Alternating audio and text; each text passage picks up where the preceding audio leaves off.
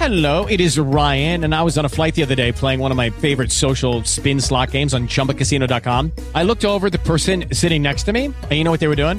They were also playing Chumba Casino. Coincidence? I think not. Everybody's loving having fun with it. Chumba Casino is home to hundreds of casino style games that you can play for free anytime, anywhere, even at 30,000 feet. So sign up now at chumbacasino.com to claim your free welcome bonus. That's chumbacasino.com and live the Chumba life. No purchase necessary. Group. Void were prohibited by law. See terms and conditions. 18 plus. Hello, it is Ryan, and we could all use an extra bright spot in our day, couldn't we? Just to make up for things like sitting in traffic, doing the dishes, counting your steps, you know, all the mundane stuff. That is why I'm such a big fan of Chumba Casino. Chumba Casino has all your favorite social casino style games that you can play for free anytime, anywhere with daily bonuses. That should brighten your day a little. Actually, a lot. So sign up now at chumbacasino.com. That's chumbacasino.com. No purchase necessary. VGW Group. Void were prohibited by law. See terms and conditions. 18 plus. Muito melhor pela Rádio Eles estão achando que eles estão no ano 2045 e estão escondendo o futebol. Cuidado, hein? Mas na Rádio Bandeirantes, aqui a gente não esconde. Como diz o nosso Sérgio Maurício, aqui a Band mostra. Quinto sinal marcou 10 da manhã. Bora. Ponto Bora. final no Jornal Gente desta quarta-feira. Voltamos amanhã às 8 da manhã pontualmente. O Agostinho Teixeira já está aqui no nosso estúdio para comandar a partir de agora o Manhã Bandeirantes. Quinto sinal marcou a hora oficial do Brasil, 10 horas. Bom dia, gente. Você está na Rádio Bandeirantes. Manhã Bandeirantes. Notícia e opinião. Agora, no ar.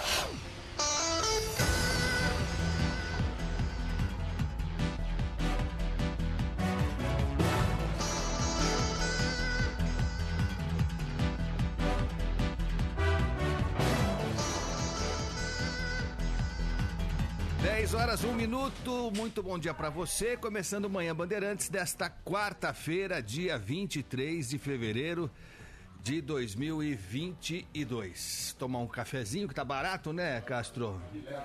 É, Tá de graça praticamente o café, né? Então, aproveitar aqui. Aliás, não sei como é que não subiu ainda na máquina aqui. Não, precisa, não podemos falar muito alto, né? É. Tá bom que a qualidade também é aquela coisa também. Mas, mas, mas vale, mais vale. Subiu? Subiu, subiu. Quando eu entrei aqui era Subiu? um real, agora é 1,50. Ah, é? É. Ah, mas, eh, o- mas o produto é de qualidade, né? São Ah, é. grãos selecionados. Grãos selecionados. Vou dar um pitaco na minha É. na volta aqui, desculpa, vamos aqui, mas é. Brasília tem café licitado, né? Porque é tudo comprado por licitação. É. Não tem pior, pelo menos não tinha. Nos 11 anos que eu morei lá, não tinha pior que o da Câmara dos Deputados. É. Ô licitação por preço lascada que era aquela, viu? Mas é que é proporcional ao consumidor. A qualidade tem que ser proporcional a quem consome, né? Então. Bom, não precisa falar mais nada. Ó, é o seguinte, é o seguinte, é... o que não muda mesmo é a porcaria do nosso transporte sobre trilhos. O Brasil que não não investe em trilhos desde sempre, né? Desde sempre. Tem um quê de incompetência? Tem. Tem de falta de planejamento? Tem muito também de falta de planejamento, mas tem muito também de interesse escuso, né? Porque o Brasil decidiu apostar em rodovias, em transporte eh, terrestre sobre, sobre pneus. E porque isso interessava a indústria automobilística e tal. E lógico que o transporte por caminhão, por é, via terrestre, é muitíssimo mais caro. É muitíssimo mais caro. Então a gente não, não investe mesmo, já de longa data, no transporte sobre trilhos. E não investe também no transporte de carga e não investe também no transporte de pessoas, que, aliás, são transportados como carga. Né? Na maioria das vezes também, o Datena sempre alerta aqui que ele até brinca, né? Que o, o brasileiro não é transportado como gado, né? Porque gado ainda eles tomam um pouco de cuidado, porque o gado vale bastante, é alimentado direitinho. Nós, eu falo nós por força de expressão, porque há muito tempo, graças a Deus, eu não pego um trem da CPTM ou dessas empresas que privatizaram aí o transporte sobre trilhos, que continua a mesma porcaria, né? Você vai se lembrar, há pouquíssimo tempo tivemos problemas nas linhas 8 e 9 E não pode chamar, mais- chamar mais como da CPTM. Não, não pode. Pelo contrário, não é mais da CPTM agora. Não é da CPTM, é da Via Mobilidade.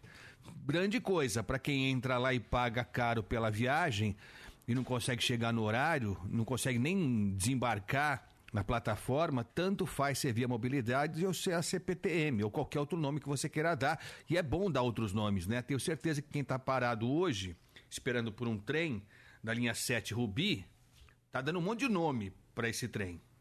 Tá dando um monte de nome. Não precisa usar nem CPTM. Tem vários nomes para a gente qualificar o transporte que oferecem para a gente aqui. É, E aí fazemos o quê, hein? A gente só noticia que tá parado, eles vão dar uma explicação técnica que a gente não vai entender, não vai entender mesmo. Aí passa o dia inteiro o pessoal se acotovelando nas plataformas, tentando pegar ônibus desse Paese também, que é um quebra-galho bem do mal feito. As pessoas perdem o dia de trabalho, perdem consulta no médico, quando não perdem o emprego e quando não perdem a vida, né? Porque eu não quero exagerar aqui no argumento, até porque nem precisa exagerar. As imagens que nós vamos ver eh, dos, dos trens lotados, enfim, que a gente já vê todo dia, elas falam por si. Mas é, é, é lícito imaginar que tem pessoas que sofrem bastante mesmo, que perdem emprego, chance de emprego, o que perdem uma consulta que vai agravar o quadro de saúde dessa pessoa. E aí quem que paga por isso? Quem responde por isso? Né? Uma nota da CPTM, da Secretaria de Transportes Metropolitanos, explicando lá com meia dúzia de palavras incompreensíveis e pedindo desculpa no final? Não adianta pedir desculpa no final. né? A nota divulgada pela CPTM pede desculpa no final. É, Não é assim. É, é, não, não é assim que funciona. Não é assim que funciona, não. Até porque custa caro o sistema da CPTM. Apesar de ineficiente, ele custa caro demais para os cofres públicos. Né? E para o bolso do cidadão que tem que pagar lá no guichê para embarcar de um trem desse, quando consegue embarcar, né? Então, é uma piada mesmo. É, eu não sei mais a quem. A, a gente perde até a vontade, né? O Lucas Josino está agora com a gente aqui, acompanhando esse drama do, do paulistano logo cedo. Mas eu queria saber quem vai dar conta disso. Porque o secretário, Paulo Gali, não vai falar. Bom, já foi um parto da montanha da última vez em que a secretaria dizia que não, que, a, que a, o secretário, CPTM, não tem nada a ver com isso. É via mobilidade agora. Né, naquele caso das linhas 8 e 9. Então vai todo mundo tirando o corpo fora. No final, o, o doutor Capês, do PROCON, foi quem nos ajudou, agilizou, é, prometeu multar né, a, a, a Via Mobilidade por aquele transtorno que durou um dia inteiro, foram 10 horas, eu acho, de, de linha parada, 8 e 9, um caos total. É, é possível que hoje o drama seja menor, mas já causou estrago. E a gente faz o quê? Porque multa não adianta para essa gente. O doutor Capês anunciou uma multa de 13 milhões, já nem lembro mais, 11 milhões, 16 milhões, tanto faz. Para essa gente, o que eles faturam sai na urina, desculpa falar, mas sai, sai- eles nem percebem essa multa, se é que pagam a multa. Também tenho dúvida se pagam. Mas se pagam, tá valendo a pena pagar a multa e fazer um serviço ruim. Tá valendo a pena. Não sei. Tem que ter cadeia para quem não presta serviço. Como é que faz? Eu não sei, eu não sei. Mas não está dando certo. Do jeito que está sendo feito, nós não temos recursos ou não usamos os recursos que dispomos na legislação para fazer com que essa gente cumpra a obrigação deles. Eles são muito bem, mas muito, muitíssimo bem pagos para fazer um serviço que eles não conseguem fazer. Agora são 10 e 8, eu já convido você a participar com a gente aqui, você que acompanha o Manhã Bandeirantes, deve estar perguntando onde está José Luiz da Terna. E eu respondo, eu não sei onde ele está. Eu realmente não tenho ideia de onde ele está, mas eu sei que ele está bem. Ele mandou uma foto, coradinho, feliz da vida, né? Tá descansando, tá aproveitando, tá vendo paisagens belíssimas, respirando ares diferentes. Então, o nosso abração pro Datenão, mas logo, logo tá de volta. Logo, logo o Datenão tá de volta para comandar aqui o Manhã Bandeirantes e, lógico, comandar à tarde também o Brasil Urgente. Aliás, Falando do Brasil Urgente, ontem o César Cavalcante trouxe pra gente aqui aquele relato dramático do seu Adalto, eh, que perdeu a família inteira lá em Petrópolis, a família inteira soterrada, a mulher, a filha e o filho. eh, os, corpos, os corpos foram resgatados, mas aí o que aconteceu? Sumiu o corpo do filho, Lucas. Desapareceu. Ele, ele conseguiu sepultar a esposa e a filha, e eu digo conseguiu porque numa situação como essa, o drama é tão grande, tão grande, a dor é tão profunda, que um alento, uma coisa que, que ameniza talvez um pouco todo esse essa dor é saber que você deu um, um sepultamento, um enterro digno para o seu parente. Ele conseguiu fazer isso com a mulher e com a filha e com o filho não, porque o corpo desapareceu. A gente vai, vai tentar continuar cobrando das autoridades policiais, do IML, enfim, da prefeitura, sei lá de quem mais, que esse cidadão tem esse direito, que é o mínimo, né? É o mínimo. É o mínimo que pode se dar para um, um pai de família que ele consiga sepultar os parentes que ele perdeu numa tragédia como essa de Petrópolis. Mas eu convido você, participa com a gente aí, manda mensagem para esse zap aqui que o Rafael Palmeira vai lembrar para você. 11 999 048756. 11 999 048756. 11 999 048756. É isso aí, manda mensagem pra gente. Se você tá na, no trem aí, tá tentando entrar no trem, tem imagem aí dessa, de- desse desrespeito, né? Desse descaso que as autoridades têm como regra. Tem exceção, tem exceção, mas a regra nesse país é o descaso mesmo, é o serviço ruim. Se você tem imagem, manda pra gente. Se você tem algum outro assunto que você quer discutir, manda pra gente também. Aliás, é o seguinte, hein? Aliás, é o seguinte, vamos falar de novo sobre aquela denúncia que nós trouxemos essa semana do Hospital Saboia, um hospital importante no Jabaquara, que está sofrendo, está sofrendo porque criaram uma ala, uma, fizeram uma gambiarra, um puxadinho para transformar em UTI uma enfermaria para que a empresa que administra o hospital, a OS, a, a organização social que administra o hospital, para ela ganhar mais, fizeram esse puxadinho. Só que puxadinho é puxadinho, né? Puxadinho é puxadinho. Só que o puxadinho no hospital ele pode ter consequências desastrosas. E tem um setor lá do hospital, nós mostramos isso aqui, que não tem o abastecimento adequado do oxigênio. O O2, o oxigênio, que, que atende as pessoas que têm falta de ar, que precisam de ventilação mecânica, ele oscila demais. E na hora que está no pico em que os pacientes precisam de respiração artificial, cadê o oxigênio? Não tem. Não tem pressão, não tem pressão. O secretário adjunto, secretário da Saúde, que responde pela pasta nesse momento, negou aqui. Ele negou, jurou, ele deu a palavra dele aqui que nada está acontecendo. Então eu vou mostrar para o secretário que já há mais de seis meses o hospital sabe desse problema. A direção do hospital mentiu para o senhor, secretário. Eu lamento ter que dizer isso para o senhor. Até, até ontem disse que eu, eu considero que é natural que o secretário não saiba de tudo que acontece, né? Uma estrutura muito grande, na saúde nem se fala e tal. Mas eu lamento dizer que a direção do hospital enganou o senhor, tá? Eu vou mostrar aqui com provas que o hospital sabe disso já há bastante tempo. Bom, vamos por partes. Primeiro falar de transporte. 10 e 12, o Lucas Josino está acompanhando esse drama, mais um, do passageiro que usa os trens da CPTM. Você fala de onde, hein, Lucas? Bom dia para você. Oi, Agostinho. Bom dia para você, para os nossos ouvintes. Nós falamos ao vivo da estação Palmeiras Barra Funda, do lado da plataforma da linha 7 Rubi, a que mais teve problema hoje na manhã dessa quarta-feira. Agora a situação está mais calma, até porque já passou o horário de pico, 10 horas 13 minutos, mas mesmo assim ainda o problema não foi resolvido, viu, Agostinho? A linha ainda está com lentidão, velocidade reduzida e maior tempo de parada entre as estações. Então, daqui a pouco, atrás de mim vai aparecer muita gente, mas muita gente mesmo, porque vai desembarcar do trem aqui na, na Palmeiras Barra Funda, na estação, e deve ir para alguma outra linha ou descer aqui na própria estação, porque trabalha aqui na região. Hoje foi um dia muito difícil na vida do paulistano que, usa o transporte público.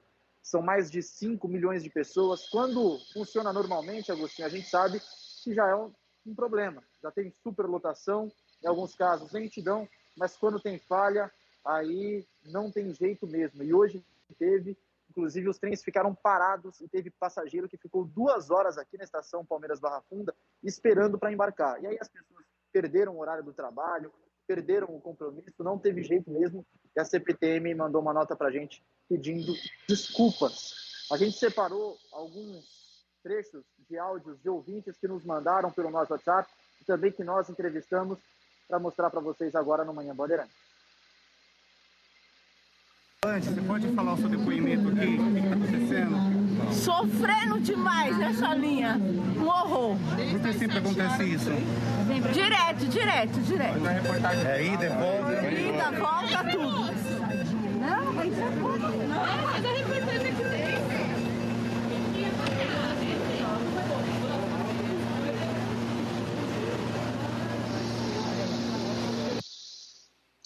Olha as Estava no trem e tivemos que descer a escada e subir no outro trem, achando que ia direto para Barra Funda entre a estação Água Branca e Barra Funda, achando que ia seguir em frente, só que voltou, deixou todo mundo aqui na estação da Lapa.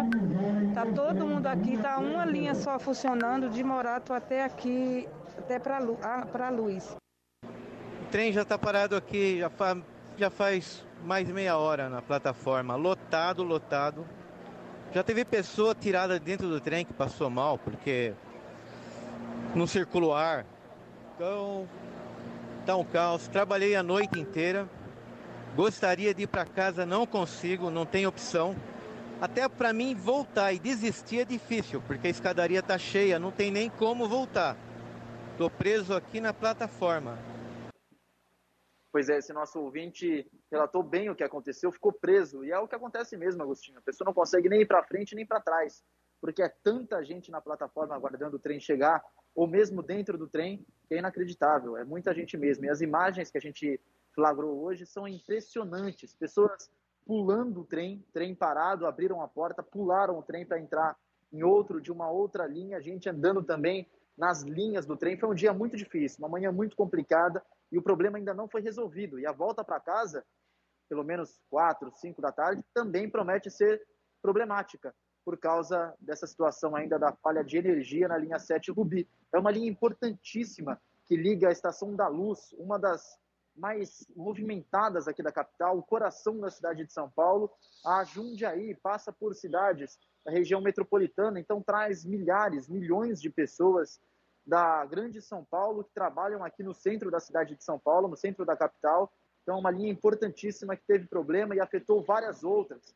As alternativas, linha 8, linha 9, também da CPTM, linha 3, vermelha do metrô, linha 11, coral, também da CPTM, linha 1, azul do metrô, tiveram problemas de superlotação, de lentidão em várias estações, vários ouvintes, passageiros reclamaram para a gente, dizendo que estavam aguardando muito tempo para conseguir embarcar. Olha, Agostinho, foi um dia muito difícil, uma manhã muito complicada na vida do trabalhador, na vida do paulistano que utiliza o transporte público. Repetindo a informação, nesse momento, 10 horas e 17 minutos, aqui na estação Palmeiras Barra Funda, deu uma amenizada, mas é porque passou o horário de pico, porque o problema continua. Agora os alarmes aqui da estação, o, o som da estação acabou de informar que a linha 7 Rubi ainda continua com problemas de energia, por isso os trens circulam com velocidade reduzida e maior tempo de parada. Muita gente sofreu por causa disso, Agostinho. Olha, é, se você não está acompanhando pelo canal do YouTube, eu convido você, se puder, né? Entra no nosso canal no YouTube, youtube.com barra Rádio Bandeirantes Oficial, youtube.com barra Rádio Bandeirantes Oficial. Olha, é, é uma vergonha, hein? É uma vergonha. Isso aí não é, não é gente refugiada que está fugindo de uma guerra, não é? Você lembra daquela imagem, Ana Paula Rodrigues? Bom dia, tudo bem? Bom dia. Bem, É, pra gente tá bom, porque a gente tá sentadinho aqui. com ar-condicionado e tudo mais. né? condicionado e tal. Eu vim de carro pra cá. É, então tá ótimo mesmo. É, eu não sei, eu acho que eu vou exagerar um pouco na comparação, mas foi a imagem que me veio agora, vendo isso que o Lucas está tá trazendo. As pessoas estão penduradas, descendo do vagão, não na estação, não na plataforma, né? A plataforma tem a altura da saída da porta do trem. As pessoas estão paradas no meio do trilho ali e para descer é um caos, para subir é um transtorno. Você imagina, a gente está vendo gente aparentemente saudável com dificuldade para descer e subir. Você imagina uma pessoa que tem alguma dificuldade, não precisa ser muita dificuldade. Eu, por exemplo, sofreria bem Eu também. para subir ou para descer. Hoje eu tô usando saia, tô de, tô de, de salto. Também ficaria complicado. olha- Fora que tem uma parte em que eles fazem a transferência, Agostinho, tem um outro vídeo que a gente pode colocar depois no YouTube, porque para descer de um vagão e ir pro outro, a- os passageiros têm que passar por um trecho dos trilhos que tá com um mato na altura do quadril deles. Então, assim, é, é su- além de tudo, é muita sujeira. A gente sabe que aí tem barata, tem rato. Então, assim, com o mato na altura do rato quadril. tem bastante na CPTM. Ah, tem com rato- vários ratos, não com- só no trilho do trem. E aí eles têm que atravessar esse pedaço cheio de É. mato, assim, para sair de um vagão e chegar ao outro. Eu, eu lembrei, eu, eu sei que vão dizer que eu estou exagerando, mas assim, eu lembrei aquela cena quando o- os Estados Unidos, as tropas norte-americanas deixaram o Afeganistão. E aí tinha um- o, o Talibã veio, né, rapidinho. Lembra quando as pessoas estavam se pendurando nos aviões para Tá no YouTube da Rádio Bandeirantes agora. Aí, ó. É, é- é assim. Como é, que é o nome daquela, daquela escada, aquela transferência do avião pro saguão? É o Finger, né? Que É, falam? Finger, é. É, então tinha gente ali, superlotando, e o pessoal se espremendo para subir a escada e entrar no avião também. É lógico, são, horrorosa. é lógico, são situações diferentes. Eu sei que são, É. eu sei que são, né? Eu sei que são. Mas, mas também tem o seguinte: isso foi algo circunstância. Foi um drama, né? As pessoas depois caem do avião. É um negócio aterrador. Mas isso foi uma- um fato é, é, inusitado, né? Aconteceu num dia, num dia muito especial, é, trágico para a humanidade, mas foi um dia. Nos trens da CPTM, isso acontece dia sim, dia também. Dia sim, dia também. O, o- o secretário Paulo Gali, se ele, se ele vir essas imagens, um conselho, pede para sair, secretário. Fala que o senhor não dá conta. Não tem problema. Incompetência acontece mesmo. Às vezes a pessoa não é talhada por, um, por uma atividade que colocam ela lá. Pede para sair porque não dá.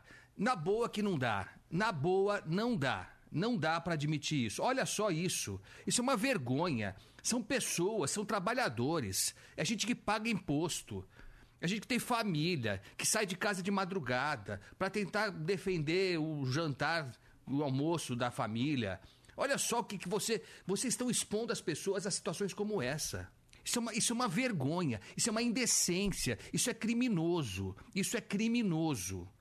Eu, eu, eu não exagero se eu disser que alguém pode ter um problema sério de saúde aí.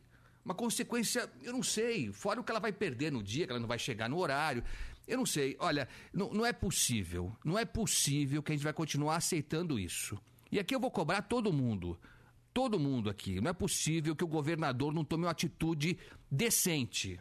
Decente. O governador quer ser presidente da República, começa agora a fazer alguma coisa digna. Não é possível ah, prometer uma sindicância e vai ter multa. Isso é piada. Isso não é sério. Isso não é um país sério. Não é um lugar sério. A gente está falando de São Paulo.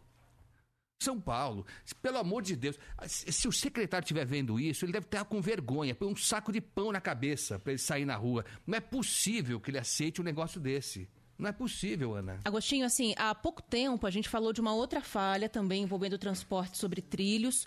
É, no último dia 14 de fevereiro, então, a gente está falando aí, hoje é dia 23, né? A gente está falando de 13 dias, então. É, aliás, de 10 dias, 9 dias de diferença de uma falha para outra, pouco mais de uma semana.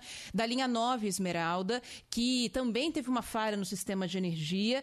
E, naquele dia, a falha durou quase 10 horas. Três estações entre o Grajaú e Jurubatuba ficaram fechadas porque não tinha energia e os trens simplesmente passaram, pararam de circular. A linha 9 não está mais sob a administração do governo de São Paulo, ela foi privatizada. No final de janeiro foi entregue à Via Mobilidade, que já administra outras linhas também, né? Administra, por exemplo, a linha 8, administra a 4 e 5 do metrô também. E o PROCON notificou o governo de São Paulo e também a Via Mobilidade para que prestem esclarecimentos sobre os investimentos que vão ser feitos eh, para resolver ali essas falhas constantes no sistema de energia e também para que eh, melhorem o sistema de comunicação com os passageiros, que hoje também falhou. Eh, hoje levou quase meia hora para entrar no site da CPTM a informação de que havia uma falha na linha 10 e na linha 9. A falha da linha 10 foi resolvida até que rapidamente, durou mais ou menos meia hora, atrasa muita gente, meia hora de falha, seis horas da manhã, é muita coisa. Agora, a linha é, que ainda está com problemas é a 7 Rubi, que sai de Jundiaí e vai até o centro, vai até a região do Brás, e ainda temos os trens passando por um único trilho. Por isso, essa lentidão toda. Agora diminuiu o volume de passageiros nas plataformas, como o Josino falou, porque o horário de pico passou. Por enquanto, a CPTM não nos deu uma, um prazo de quando tudo será resolvido. Olha só, vamos a outra estação que está sofrendo também. A estação não está sofrendo, né? as pessoas estão sofrendo. A Sandra Redivo está acompanhando. Acho que ela está na região do Piqueri, não é isso, Sandra? Bom dia para você. Bom dia, Agostinho. Bom dia a todos. Sim, nós estamos aqui na estação do Piqueri, da linha 7 Rubi. Agora, depois das 10 horas da manhã, aqui na estação, o movimento diminuiu bastante, acalmou. Na verdade, o problema, Agostinho, nesse momento, na linha, está dentro dos trens. Isso porque os trens, eles chegam lotados. Como a velocidade está muito reduzida, o intervalo está muito grande, as pessoas ficam amontoadas dentro dos trens. Eu falo amontoadas porque nós flagramos, nós temos imagens aqui, a Band tem imagens das pessoas amontoadas e passando mal, Agostinho. Quando o trem para na, na estação Piqueri, onde nós estamos, as únicas pessoas que descem são as que estão passando mal, são levadas de cadeira de rodas para atendimento fora, pessoas vomitando, pressão cai, elas estão amontoadas dentro dos trens. Elas não querem descer, as pessoas não descem, porque se descer elas não conseguem entrar novamente e não conseguem seguir viagem. viagem. Nós conversamos com alguns passageiros que estão desde as 6 horas da manhã, Agostinho, dentro das composições, eles não conseguem chegar no destino. Num dia normal, eles fariam esse trajeto em cerca de 40 minutos. Hoje, essas pessoas estão levando horas para fazer isso. Então, é, todas as pessoas que nós entrevistamos, Agostinho, aqui na estação é, Piqueri, uh, entrevistamos de fora para dentro dos trens. As pessoas não, não desciam. Então, nós conversávamos com elas assim, dessa forma. E elas falando: eu não vou descer, só se eu passar mal, porque senão eu não chego aonde eu preciso chegar. Então, nós estamos aqui acompanhando. Nós conversamos com algumas pessoas que estavam do lado de fora querendo uma vaguinha para entrar. E as pessoas falaram, Agostinho, para a gente que não é, obviamente, a primeira vez que isso acontece o tempo todo na linha 7 Rubi. Os trens são novos, mas a fiação é velha. A fiação é muito antiga e ela não comporta os trens novos. Então, todo mundo falando, Agostinho, a mesma coisa. Não adianta colocar trem novo e a fiação é muito velha.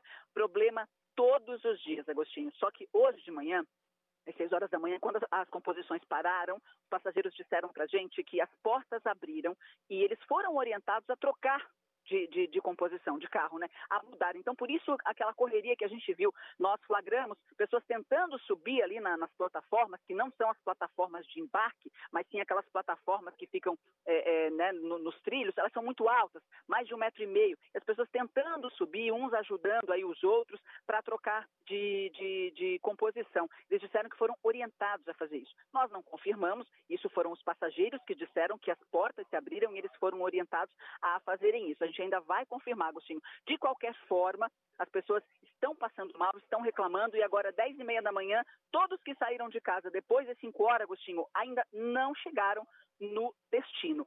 E a previsão é que isso é, perdure aí, que esse problema é, se prolongue aí durante todo o dia. Velocidade reduzida e trens lotados, Agostinho. É velocidade reduzida também na secretaria, viu? Velocidade bem reduzida no gabinete do secretário. Muito, quase parando. Agostinho. Quase parando. Sandra, obrigado pela informação. A gente vai acompanhar essas imagens todas, lógico, hoje à tarde no Brasil Urgente, né, Sandra? Com certeza, Agostinho. Nós temos muitos flagras aqui, pessoas reclamando o tempo todo e a gente vai assistir tudo depois a partir das quatro horas da tarde, Agostinho. Valeu, Sandra Redivo, acompanhando esse drama. E ela relatou, né? Só o relato dela já, já deixa a gente agoniado. Você imagina as imagens que ela vai trazer hoje à tarde na tela da Band. Imagina, né, uma pessoa que está cinco horas tentando chegar no trabalho, é. já foi o expediente dela praticamente, né? É lógico. Gasto no é. transporte.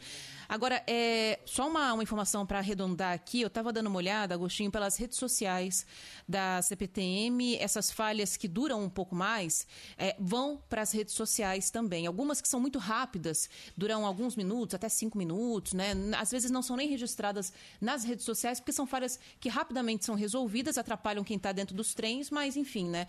É, não perduram tanto. Mas dessas mais longas, só do começo do ano para cá, de 1 de janeiro para cá, tem pelo menos 27 listadas nas redes sociais da CPTM, principalmente nas linhas 10 Turquesa e 7 Rubi, que foram justamente as que apresentaram essas falhas de hoje. A 7 Rubi, a que está com a maior dificuldade até agora, no trecho entre o Piqueri e a região da Luz, que é um trecho bastante movimentado.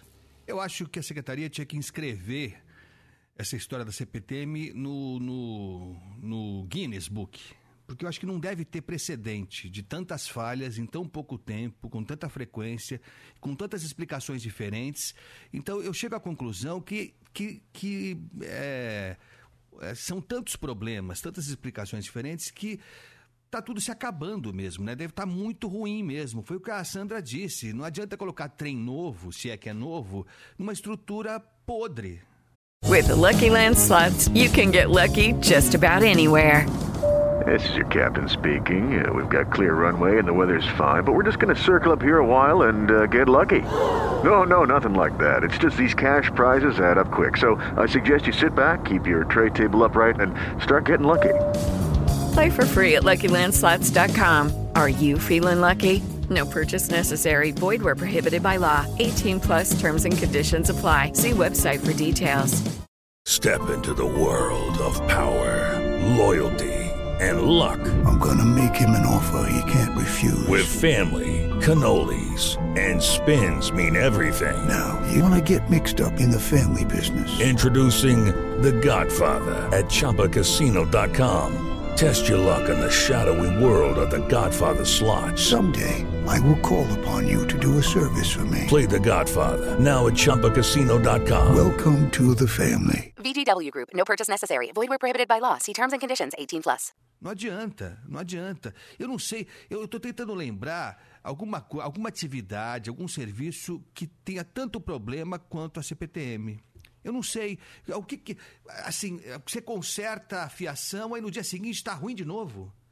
Eu não, eu não consigo entender. Tem que parar tudo por seis meses para dar um tapa geral e resolver esse, negócio? Porque não, é não há nada. Não há, na iniciativa privada, e é interessante, porque quando se fala assim, ah, vai privatizar, né, vai terceirizar, você fala assim, ah, então o know-how da iniciativa privada, do empresário que quer ganhar, que, que visa o lucro, e tem que visar mesmo, né, empresário tem que visar lucro.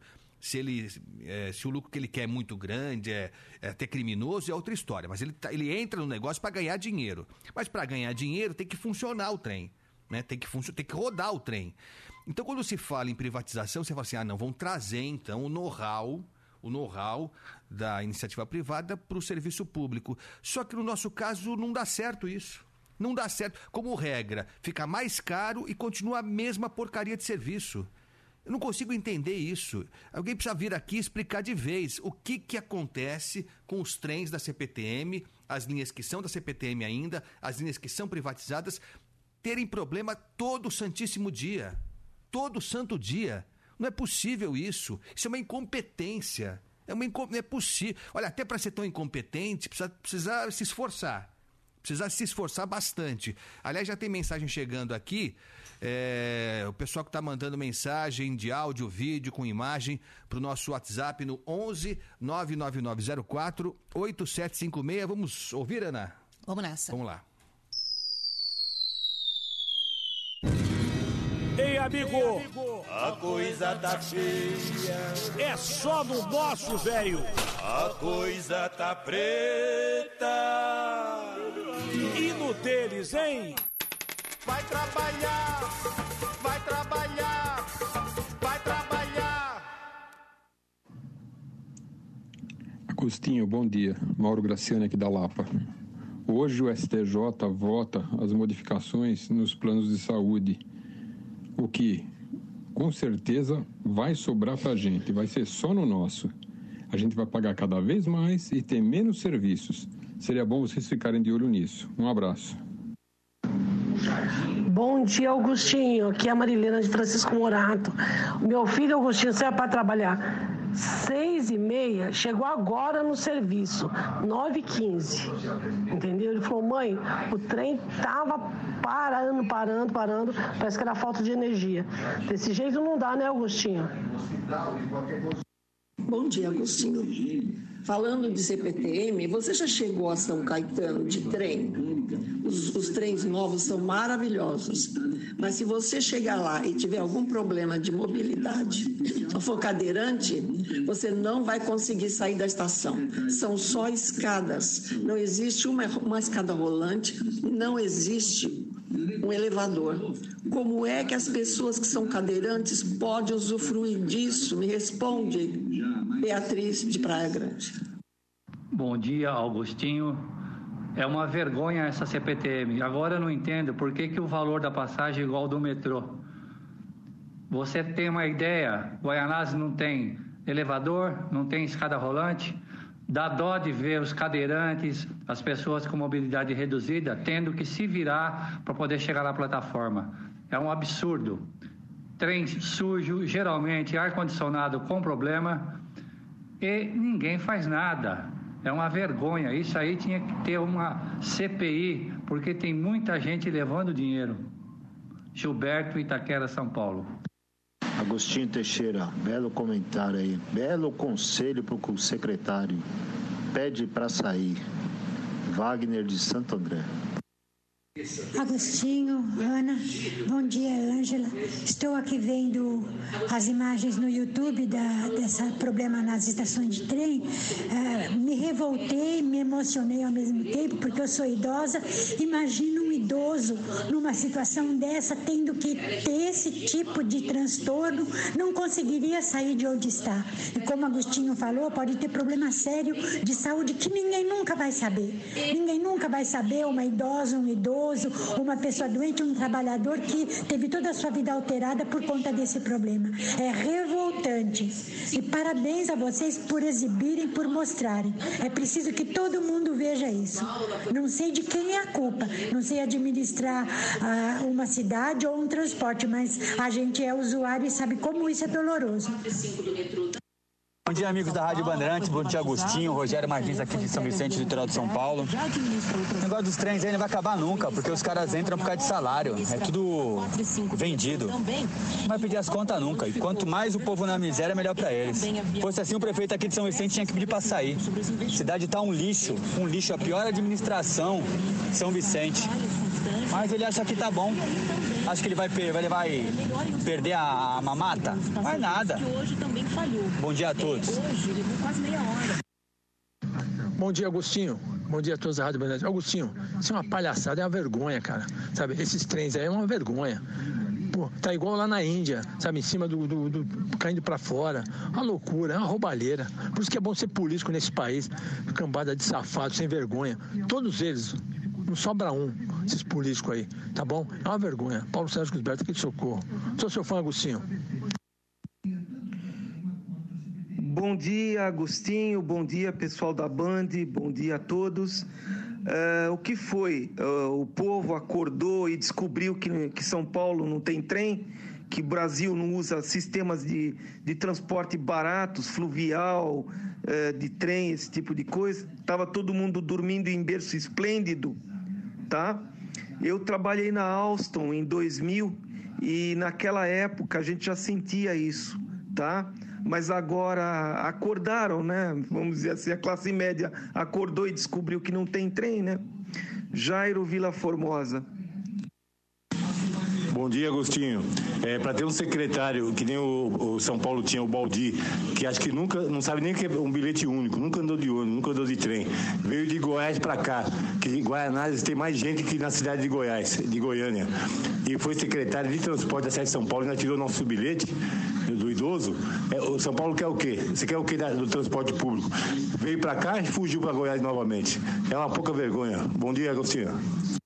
Bom dia. Segue mandando mensagem aqui pra gente, pode ser desse assunto, que é uma vergonha mesmo. Não tem mais como qualificar isso aqui. Isso é um descaso, é um desrespeito. Eles dão entrevista aqui e fingem que estão preocupados. Eu só posso concluir isso. Porque se algum deles pegasse trem, se algum deles, se a mãe de algum diretor da CPTM pegasse trem, eles fariam alguma coisa diferente. Não é possível. Não é possível. Não, não, não dá para aceitar. É, não pode ser só incompetência. Não pode ser. Não é. Eu acho que acham que é assim mesmo. É assim mesmo. A pessoa, o pessoal. E assim, e eu, eu vou falar. Eu, eu, alguém perguntou se eu já peguei é, o trem que vai até São Caetano. Nunca peguei. Minha filha pega bastante. Eu vou buscar a minha filha na estação várias vezes até. Fico olhando a distância e tal. É, então eu não tenho essa experiência. Eu não tenho essa experiência, olha, já de muito tempo. Eu não lembro quando foi que eu peguei trem, felizmente. Mas continua tão ruim quanto a última vez que eu peguei trem, que faz décadas. Não melhorou coisa nenhuma, pelo que parece. Pelo menos algumas estações estão tão ruins quanto sempre foram. E eu tenho a impressão que, pelo fato de ter esse histórico ruim, ah, as diretorias da CPTM, das empresas terceirizadas, é, as pessoas da Secretaria de Transportes acham que assim, é assim mesmo. O padrão é. O pessoal nem reclama muito. E eu fico escandalizado mesmo, porque eu acho que as pessoas reclamam pouco. Você sente a pessoa resignada. Ela vai lá, trepa lá no trem, se pendura para descer e para subir. Você não percebe a revolta. Eu não, eu não vejo. Eu não sei se eu, se eu admiro essa gente ou se eu fico com raiva dessa gente. Às vezes são pessoas, viu, Agostinho, que estão com tanta pressa para chegar ao trabalho, para fazer um, cumprir um compromisso, algo do tipo, que é, até se revoltam, mas assim, na hora o que elas querem é resolver a situação, é, é pegar o trem e sair.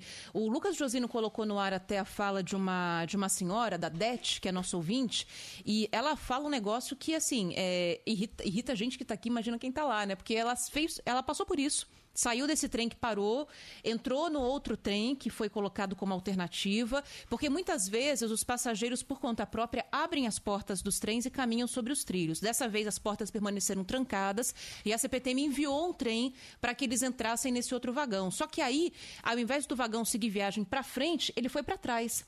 Então, ela voltou lá para a estação onde estava para esperar um novo trem e aí embarcar de novo, que atrasou ainda mais a vida dela. Numa dessas, tem gente que desiste como aconteceu na, na ocasião da falha na linha 9, Esmeralda. Teve passageiro relatando aqui pra gente que optou por transporte por aplicativo. E aí, ao invés de gastar R$ 4,40 para ir e R$ 4,40 para voltar, gastou 120 reais. É isso, é isso mesmo. E olha, a gente está com uma entrevista marcada, a princípio está confirmada ainda. É, com o diretor de operações e manutenção da CPTM. Bom, é o cara, né? É o diretor de operações e manutenção. Então, ele é o cara. Ele é o cara, né? Isso. Só que, por enquanto, não, não tá atendendo. O senhor Luiz Eduardo Argenton. Luiz Eduardo Argenton, diretor de operações e manutenção da CPTM. Então, acho que talvez o trabalho dele tenha que ser questionado mesmo, né? Tanto em relação à operação e principalmente em relação à manutenção. Vamos aguardar, vamos aguardar. É, se vamos ver se o respeito ou a falta de respeito que eles têm com os passageiros eles não têm com a gente aqui. Eu preferia, na verdade, para ser bem sincero, que ele não desse entrevista para a gente e resolvesse o problema do trem. Só que como ele não vai resolver, né, porque o histórico diz que não vai resolver. Então eu gostaria muito de falar com ele. Mas se ele quiser trocar, eu troco agora. Se ele disser, olha, eu vou resolver o problema agora e não falo com vocês, está fechado. Aceito agora, não precisa nem falar mais com a gente aqui. Aliás, seria bom. Né? Um diretor de operações e manutenção da CPTM, ele não é contratado para dar entrevista, né? Ele não é contratado para dar entrevista, ele é contratado para cuidar da operação e da manutenção. Então, se ele se comprometer a fazer o serviço dele e os assessores dele, os funcionários dele fizerem direitinho, a gente nunca mais pede entrevista para o diretor de operação e manutenção, porque não vai ser preciso. A gente vai só elogiar, olha que bom, deu tudo certo, chegou na hora, saiu no horário, enfim. Olha, é terrível. Então manda mensagem pra gente aí no 11 99904 8756. 11 99904 8756. Estamos aguardando o senhor Luiz Eduardo Argenton. É isso, Ana. Acompanhando aqui, Agostinho, qualquer novidade, inclusive sobre a normalização, a gente traz aqui a informação. Só lembrando que está indo para quase 5 horas, né? É. Dessa, dessa falha que começou por volta de 6 da manhã. É isso. E quando eles dizem que começou por volta das seis da manhã, começou às quatro, né? E quando eles dizem que consertaram às cinco, consertaram às oito e meia da noite. Então tem, tem esse chorinho também, né? Que nem pesquisa eleitoral. Mais ou menos tem uma margem de erro para cima e para baixo. Valeu, Ana. Valeu, eu tô de olho aqui. Falou. Qualquer coisa, vem aí ajudar a gente, tá? Ó, é, vamos tentar seguir a vida aqui, falando de problemas ainda. Ontem nós falamos com o secretário de Saúde, o secretário adjunto de Saúde, porque o secretário Edson Aparecido, ele está de férias, está de férias. E tem direito de estar de férias, né? Qualquer um de nós tem direito a férias. E aí quem está respondendo pela secretaria é o secretário Luiz Carlos Zamarco. E ele falou com a gente ontem porque nós trouxemos no começo da semana uma denúncia que foi trazida aqui para Bandeirantes por funcionários do Hospital Saboia, o Hospital Municipal Dr. Arthur Ribeiro de Saboia, que é um hospital de referência que fica no Jabaquara. E qual é a denúncia que nós vamos ouvir rapidinho agora aqui? O funcionário não vai ser identificado, lógico, mas é o seguinte: fizeram um puxadinho lá para criar mais uma UTI, uma UTI mais ou menos, meia boca. É, uma UTI que começou a funcionar é, de forma precária no local onde havia enfermagem do hospital. E aí, como é uma gambiarra, o sistema de abastecimento de oxigênio, de O2, que é essencial para quem está com problema respiratório, esse sistema varia. E de vez em quando deixa de funcionar, causando terríveis transtornos, como contou para gente esse funcionário. Nos setores novos que foram improvisadas com UTIs, a rede canalizada oscila e a pessoa passa a ter déficit de oxigenação com ventilação mecânica. Daí não tem como, não tem outro jeito a não ser pegar essa pessoa com tudo que tem lá, transferir entubada para outro quarto. Eu nunca tinha feito na minha vida. E isso vem acontecendo já há muito tempo? Desde a época do Covid, desde o comecinho. Hoje, quantas pessoas estão internadas aí no Saboia que precisam desse sistema de oxigênio funcionando bem? Nos setores improvisados, 12 pessoas com ventilação mecânica. 12, você disse que estão no, no local improvisado. É, é. Nesses setores improvisados, se houver essa oscilação de fornecimento de oxigênio, o que, que acontece? Bom, a, a pessoa que está recebendo a ventilação mecânica em coma vai começar a dessaturar, baixa saturação de oxigênio. O aparelho não tem de onde ter o alto fluxo, ele não consegue captar e não consegue enviar. Acontece o que com o paciente? Então, ele não passa a ter uma troca casosa suficiente e não consegue ter uma saturação boa, ele praticamente falece. Step into the world of power, loyalty, and luck. I'm gonna make him an offer he can't refuse. With family, cannolis, and spins mean everything. Now, you wanna get mixed up in the family business. Introducing The Godfather at ChumbaCasino.com. Test your luck in the shadowy world of The Godfather slot. Someday, I will call upon you to do a service for me. Play The Godfather now at ChumbaCasino.com. Welcome to the family. VGW Group. No purchase necessary. Void where prohibited by law. See terms and conditions. 18 plus. Lucky Land Casino asking people, "What's the weirdest place you've gotten lucky?" Lucky? In line at the deli, I guess. Aha, in my dentist's office. More than once, actually. Do I have to say? Yes, you do. In the car before my kids' PTA meeting. Really? Yes. Excuse me, what's the weirdest place you've gotten lucky? I never win and tell. Well, there you have it. You can get lucky anywhere playing at LuckyLandSlots.com. Play for free right now. Are you feeling lucky? No purchase necessary. Void where prohibited by law. 18 plus. Terms and conditions apply. See website for details.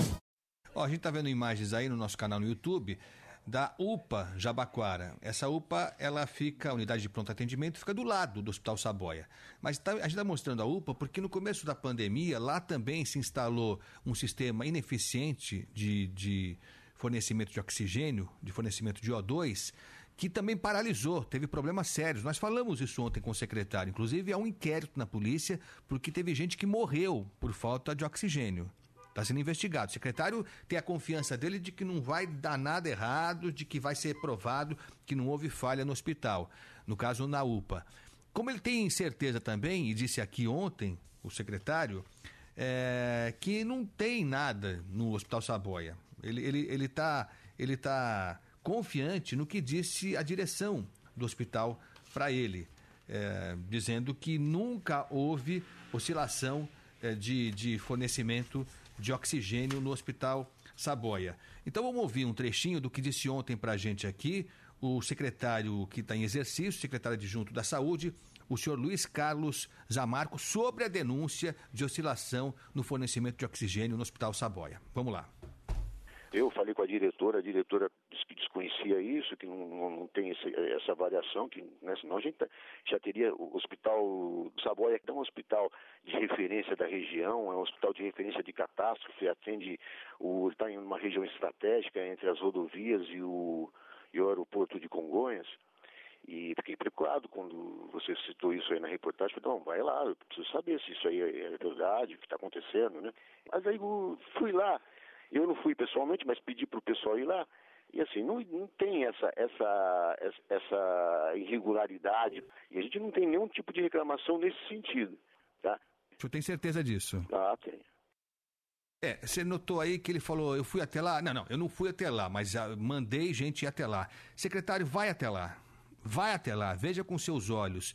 E veja com seus olhos essa troca de mensagens via WhatsApp, é, em que um funcionário do Hospital Saboia conversa com um funcionário da White Martins, que é a empresa que fornece o oxigênio para o Hospital Saboia. A gente não vai identificar nem uma figura nem a outra, nem o funcionário é, do Saboia, nem o funcionário da White Martins, mas eu vou destacar um trecho. Quem está acompanhando pelo nosso canal no YouTube pode ler a mensagem que foi enviada. Num dos trechos dessa troca de mensagens, o funcionário do Hospital Saboia fala o seguinte, ó, e essa mensagem é de abril de 2021.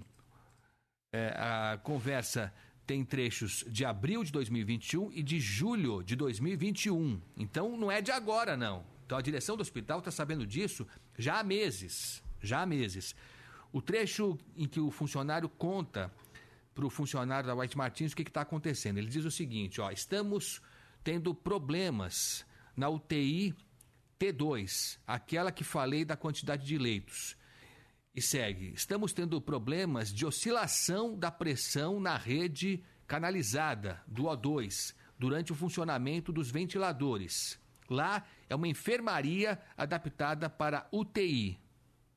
Deu para entender agora que essa história não é nova? Oscilação no fornecimento do O2 canalizado durante o funcionamento de ventiladores. Lá é uma enfermaria adaptada para UTI. Essa mensagem é do ano passado, de abril e julho do ano passado, de um funcionário do Hospital Saboia para um funcionário da White Martins, que é a empresa que fornece o oxigênio para o Hospital Saboia. Depois tem um outro documento, que é um e-mail que foi enviado também pelo Hospital Saboia para White Martins, detalhando os problemas todos. Tá aí, a gente tirou o nome das pessoas envolvidas, porque a gente não quer que haja retaliação, apesar do secretário dizer que não tem retaliação, mas tem sim. Tem, não é só nessa pasta não, tem sim. Funcionário público que resolve denunciar para salvar vidas nesse caso aqui pode ser demitido. Isso acontece, responde a uma sindicância, um processo administrativo. Então, mais um documento do ano passado em que funcionários do Hospital Saboia solicitam auxílio da White Martins. E agora pela manhã eu conversei com uma funcionária da White Martins. O secretário da Saúde tinha prometido é, que ia cobrar da White Martins um procedimento. De fato, de fato, o secretário Luiz Carlos Zamarco cobrou da White Martins. Eu conversei com a funcionária rapidinho pela manhã, quando ela estava seguindo para o Hospital Saboia.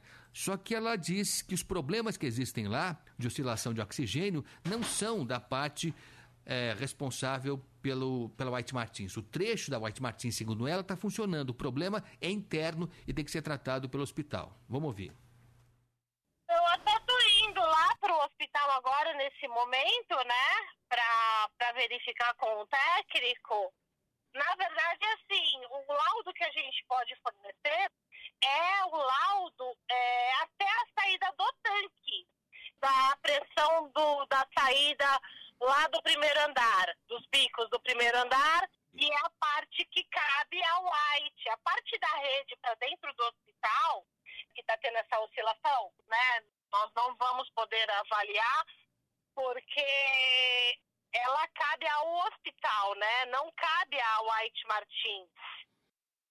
É isso. Então é o seguinte, secretário, é, vai até lá, vá até lá no, no Saboia. Não acredita em tudo que disseram para o senhor que foram lá e que está tudo funcionando que nem um relógio, que não tem oscilação de oxigênio. Tem, tem e não é de hoje. Tem e não é de hoje. Essa troca de WhatsApps, esse e-mail que foi mandado, repito, hein? De julho de 2021, um deles anterior, inclusive, de abril de 2021, quando já havia essa oscilação.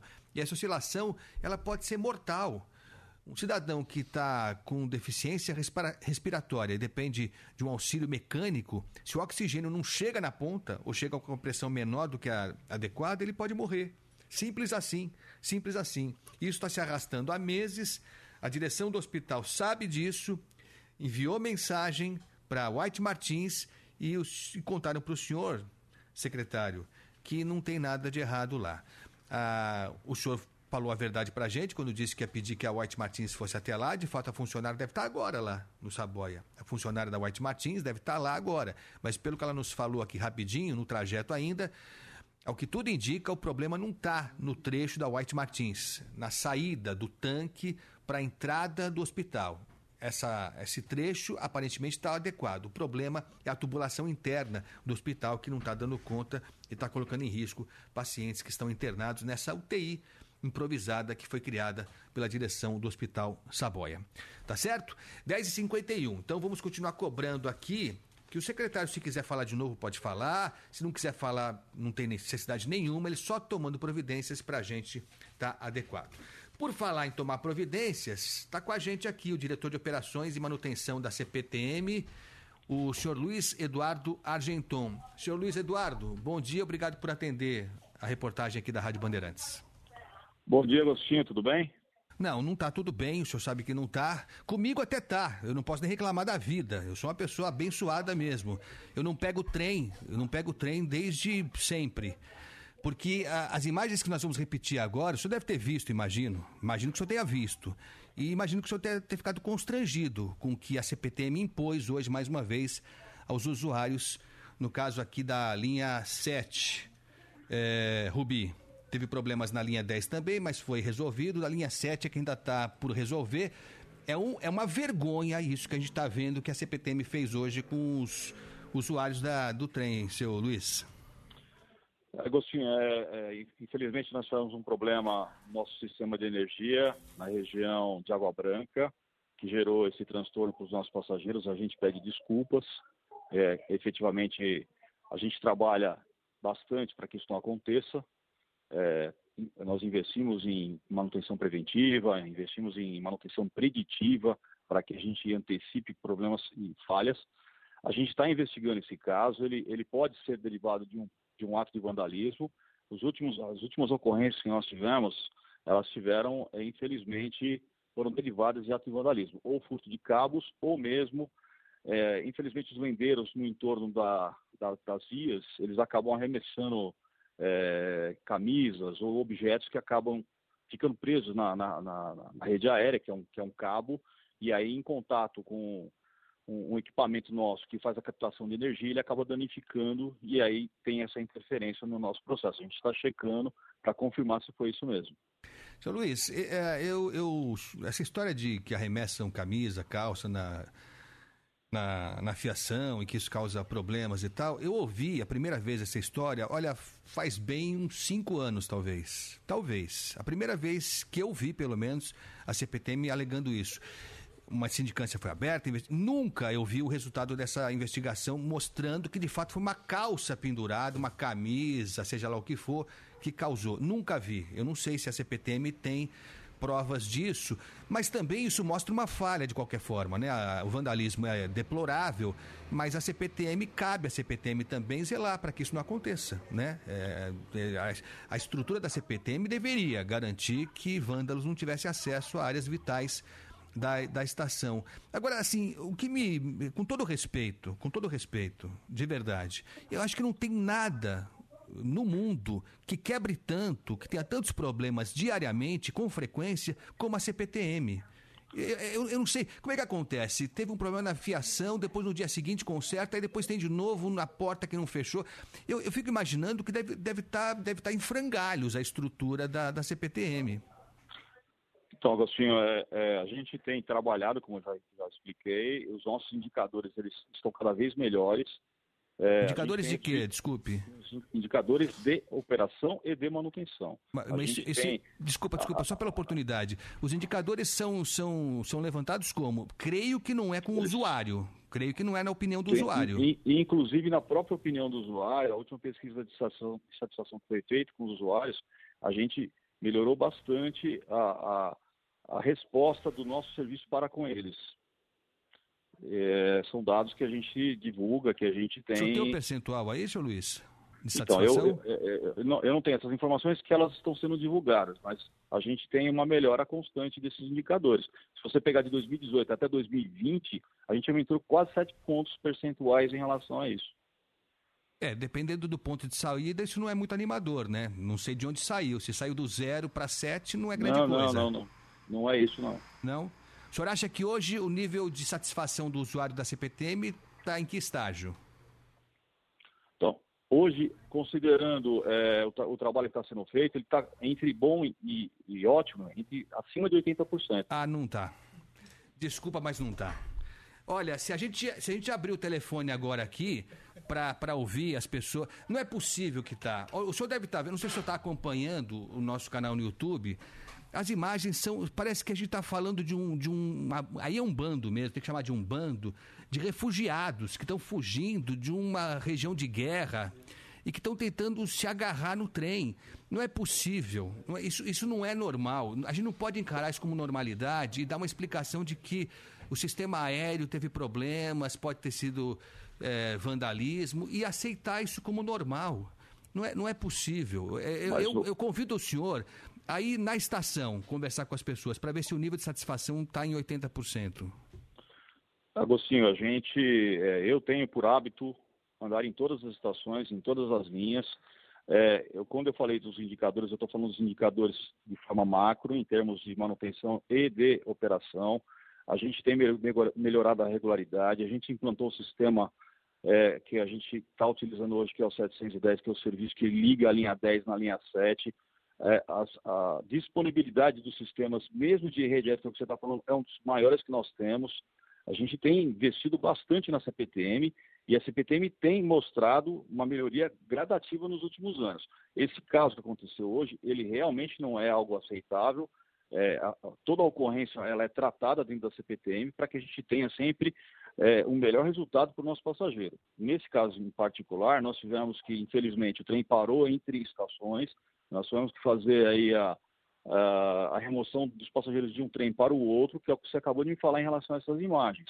Mas toda a estratégia ela é feita para a gente reduzir isso a cada dia. Nós estamos conversando com o senhor Luiz Eduardo Argenton, que é diretor de operações e manutenção da CPTM. Senhor Luiz Eduardo, o senhor é diretor de operações e manutenção da CPTM há quanto tempo? Há três anos no CPTM. Três anos. Que quadro que o senhor encontrou? Porque, é, assim, é, bom não está. claramente há problemas sérios, estruturais, eu imagino. Porque eles se repetem demais, demais, demais. Estamos falando de São Paulo. Se a gente não conseguir fazer um trem sair de um ponto e chegar num ponto no horário previsto em São Paulo, então, então é melhor desistir. É melhor desistir. Quais são as dificuldades essenciais? Há problemas de falta de manutenção. O senhor é o diretor de manutenção, não sei se o senhor diria isso, mas eu, eu, eu como leigo, eu, eu, assim, eu, eu cuido do meu carro, eu cuido do meu carro. E eu sei quando ele dá problema, se eu posso esperar um pouco mais, quebrou o retrovisor. Puxa, é, é ruim, né? Deu aquela rachada, mas dá para eu continuar andando. Ah, vou andando porque tô sem grana para trocar o retrovisor. Agora, se dá um problema é, no motor, que vai me deixar no meio da marginal durante a semana, no hora de pico, eu tenho que trocar hoje. Tenho que trocar hoje. Eu queria saber quais são os problemas que, que minimamente explicam essa sequência interminável de, de, de quebras e de falhas e de paralisações. É, na realidade, é, eu acho que a gente tem aí é, mostrado aí dia a dia que a gente tem mitigado, diminuído essas falhas que você está se referindo. Ela é muito crítica quando ela acontece no horário de pico, que é o que aconteceu hoje pela manhã, no caso da linha 7. A gente tem investido em manutenção, Hello, it is Ryan, and we could all use an extra bright spot in our day, couldn't we? Just to make up for things like sitting in traffic, doing the dishes, counting your steps, you know, all the mundane stuff. That is why I'm such a big fan of Chumba Casino. Chumba Casino has all your favorite social casino style games that you can play for free anytime, anywhere with daily bonuses. That should brighten your day a little. Actually, a lot. So sign up now at chumbacasino.com. That's chumbacasino.com. No purchase necessary. VGW Group. Void were prohibited by law. See terms and conditions. 18 plus. Judy was boring. Hello. Then Judy discovered ChumbaCasino.com. It's my little escape. Now Judy's the life of the party. Oh, baby, Mama's bringing home the bacon. Whoa, take it easy, Judy. The Chumba life is for everybody. So go to ChumbaCasino.com and play over 100 casino-style games. Join today and play for free for your chance to redeem some serious prizes. ChumbaCasino.com. No purchase necessary. Void were prohibited by law. 18 plus terms and conditions apply. See website for details. É, e tanto em- com, com recursos para trens, os nossos trens são todos novos, trens com ar-condicionado. Hoje os trens ele tem o sistema gangway. Nós temos é, diminuído drasticamente o comércio ambulante dentro dos trens. A gente tem investido bastante na CPTM para que ela seja uma ferrovia, uma, uma operação, ela tenha uma operação cada vez melhor. Por que, a gente não vê isso, então? Por que, que o usuário do, do, do trem, da CPTM, e não só da CPTM, tivemos recentemente agora, pouquíssimos dias, problemas eh, na linha 8 e 9, que é da Via Mobilidade, e que também não adiantou nada, né? Privatizar lá, aparentemente, não até agora não resolveu nada. Por que, que a gente não... Por que, que o usuário não, não, não concorda com o senhor? Olha, é o que eu- estou te explicando, Agostinho. A gente está trabalhando, está investindo, está melhorando as informações, os dados, está a, a cada dia melhorando a operação. As, as ocorrências elas vão acontecer. Infelizmente, nós estamos falando de 190 quilômetros só no caso da CPTM de via. A gente eh, atravessa São Paulo de um lado para o outro e eh, são muitos quilômetros. A gente está falando de 100 quilômetros, 100 e 190 quilômetros de via corrida. Se eu considerar que são duas vias, eu tenho quase 400 quilômetros, mais a região de pátios. Então, tem muita área para a gente poder fazer manutenção e isso é feito. A gente faz isso, é, para você ter uma ideia, toda noite a gente faz, é, um através de um sistema de, de monitoramento, a análise de todos os cabos de rede aérea. Por trecho, claro, mas atendendo aí a, a todas as nossas vias. Quer dizer, o melhor que dá para fazer é isso. Não, a gente está sempre melhorando, a gente está sempre trabalhando para melhorar, mas, mas gradativamente a CPTM vem melhorando o seu, o seu papel perante ao, ao- ao nosso, ao nosso passageiro. Com todo respeito, Aconte, aconte- diga. acontecem ocorrências. Agostinho? Acontecem. A gente. Acontece, a gente te falando, sabe, a gente noticia todo dia aqui.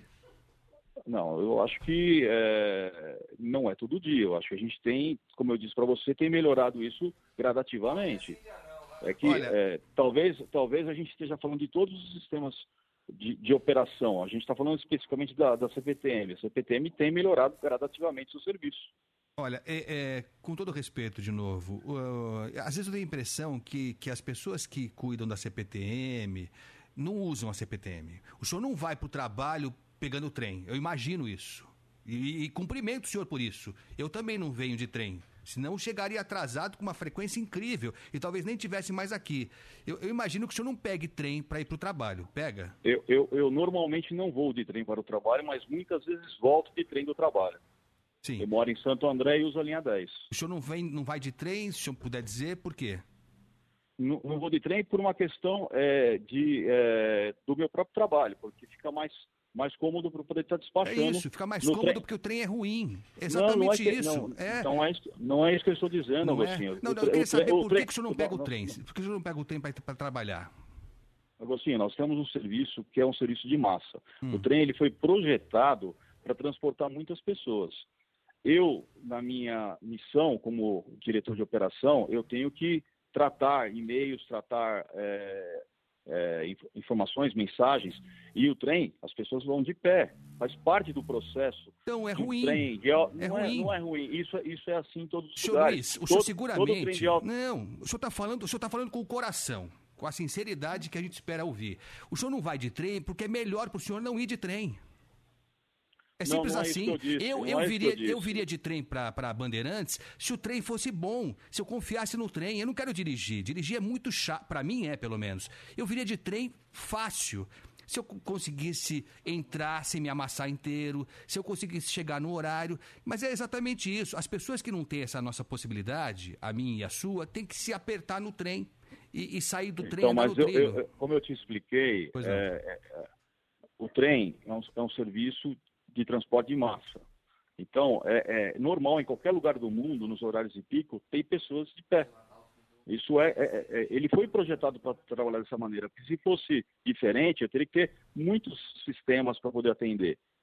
A única coisa que eu disse que é, é, não é que ele não seja confortável, tanto é que eu falo para você que eu volto muitas vezes de trem para minha casa. Hum. Se não fosse bom, eu não usaria. O sistema ele é bom, ele é confiável, ele traz o um resultado bom para a população. A maioria da população está satisfeita com isso.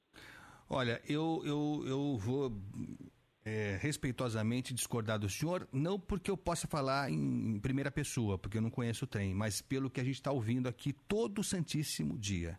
A senhora fala assim, ah, não é todo dia. Não, pode ser. Acho que na Quinta-feira passada não tivemos. Eu acho que não tivemos, que a gente tem a notícia, né? Porque há problemas que são menores que não chegam pra gente também. Mas fora isso, é uma sequência interminável, interminável.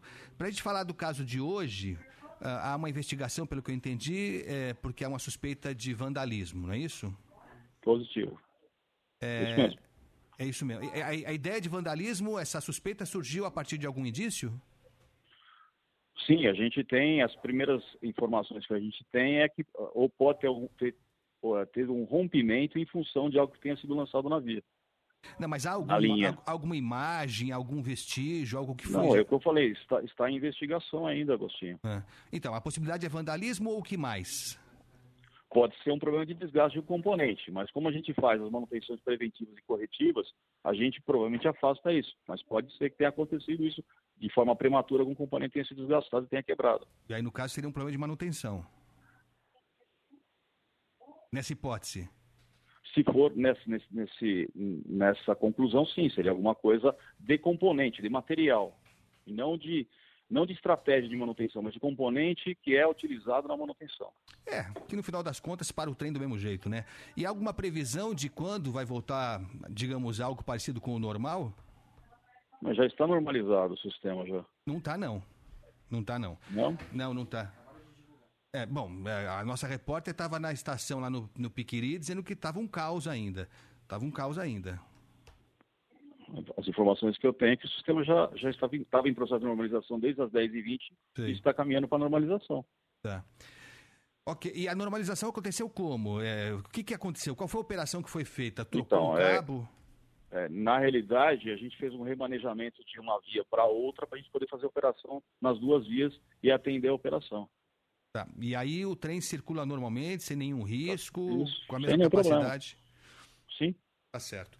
E, e, e, o senhor acha que vai ter uma conclusão final do que de fato aconteceu hoje em quanto tempo? Então, a gente está. É, agora eu vou ter que depender dos meus técnicos para poder fazer essa avaliação. Certo. Tá bom. Então, eu só queria que o senhor repetisse, então, qual é o nível de satisfação que a CPTM aferiu dos usuários? Mais de 90%, mais de 80% entre bom, entre bom e ótimo. Mais de 80%. Então tá bom.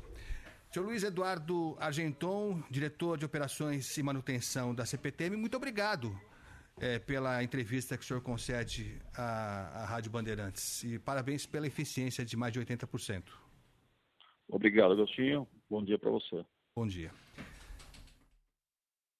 Olha, a gente tem que respeitar a pessoa, né? Eu espero não ter sido muito é, desagradável para o senhor Luiz Eduardo, a quem eu respeito, não o conheço, deve ter competência, né? Porque ninguém chega a diretor de operações e manutenção da CPTM se não tiver competência. Deve tá há três anos lá, né? Então deve ter competência mesmo. Uh, e aí sobra para o diretor para falar também, né? É o que eu disse aqui, diretor de operação e manutenção não é para dar entrevista, é para cuidar da operação e da manutenção. Que já é bastante coisa, hein? Já é bastante coisa. Uh, o, que, o que a gente precisa cobrar é, é... Primeiro assim, eu peço desculpa ao usuário da CPTM em nome da CPTM, se bem que eu não tenho nada a ver com a CPTM. Peço desculpa em nome do senhor Luiz Eduardo, porque é uma disfarçatez dizer que o nível de aprovação do usuário é de 80%. Passaram esse número, a assessoria da CPTM, sei lá quem, passou esse número para o senhor Luiz Eduardo. E ele, e ele, lógico, com toda justiça, falou: não é de 80%, nem seria de 80%. Acho que nunca foi de 80% e acho que nunca será de 80%. Acho que eu não vou estar vivo aqui para ver a CPTM com esse nível de aprovação. Então eu, eu lamento profundamente, peço desculpa ao usuário da CPTM que sofreu hoje, vem sofrendo já há muito tempo, ter que ouvir essa informação aí que infelizmente não condiz com a verdade. Fala aí, Guilherme. Vamos lá, Agostinho. Bom dia a você a todos que nos acompanham. A, CP, a CPT divulgou agora há pouco, cerca de 10 minutos, a circulação foi sim normalizada na linha 7 Opa. Rubi, mas o que ficam são os reflexos, né? A operação pode ter, ter sido sim normalizada, mas ainda devido à velocidade reduzida desde o início da manhã, ficam reflexos de excesso de passageiro. Mas agora de tarde em diante, a operação já está normalizada na linha 7 Rubi, Agostinho. Tá bom, vamos ouvir então a satisfação do ouvinte aqui da Rádio Bandeirantes, o ouvinte que é também usuário da CPTM. Vamos ouvir de quem usa. Não sou nem eu, nem o seu Luiz Eduardo, que não vai trabalhar de trem, porque ele sabe que não dá para confiar no trem, é só por isso. E tá certo ele, tá certo ele. Vamos ouvir então quem conhece de perto os trens da CPTM. Vamos lá. Agostinho, bom dia. Eu penso que a nomeação de um secretário tem que ser a combinação de quadro técnico com confiança. Mas infelizmente a gente vê muita incompetência por aí. Questão da saúde, é, os serviços básicos de saúde estão uma porcaria, viu? A gente não consegue nem marcar consulta, demora para ser atendido. Aí é obrigado a, a, a pagar convênio privado de saúde aí. E ninguém tem dinheiro não, é só no nosso, pô. Um grande abraço aí, Ricardo Jamarias. Bom dia, Agostinho. Aqui é o Vlad de Tabuão, Diadema. É isso mesmo, parabéns pra você pro Datena. Vocês têm que socar a bota nesses caras, meu. Isso é uma vergonha, um país como o nosso passar por isso. Secretário aí não tá nem aí com a hora do Brasil. Somente o governador. Cadê o governador? Ele não fala nada, fica na moita, né? Ele quer ver se pega a presidência, mas não vai pegar, não. Se Deus quiser, não pega, não. É isso aí, Agostinho. Manda lenha mesmo. Você é o cara.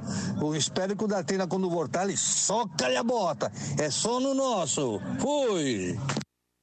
Ô Agostinho, bom dia. Daniel Melende de Campo Limpo Paulista. Eu peguei esse trem em pouco período, mas meu pai, finado, ano passado, pegou esse trem por mais de 30 anos. Isso aí é um negócio crônico, não melhora, é comedeira de dinheiro, é uma falta de vergonha com os trabalhadores, com quem usa esse tipo de transporte. E não melhora, não melhora porque o interesse deles é manter desse jeito.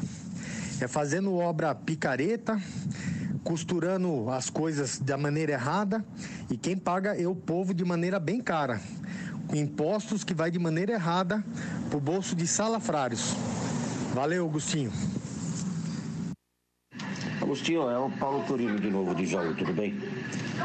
Agostinho, outra coisa, cara. Eu, eu sou portador de síndrome de do pânico. Já consegui administrar bem na minha vida isso. Eu aprendi a conviver com ela.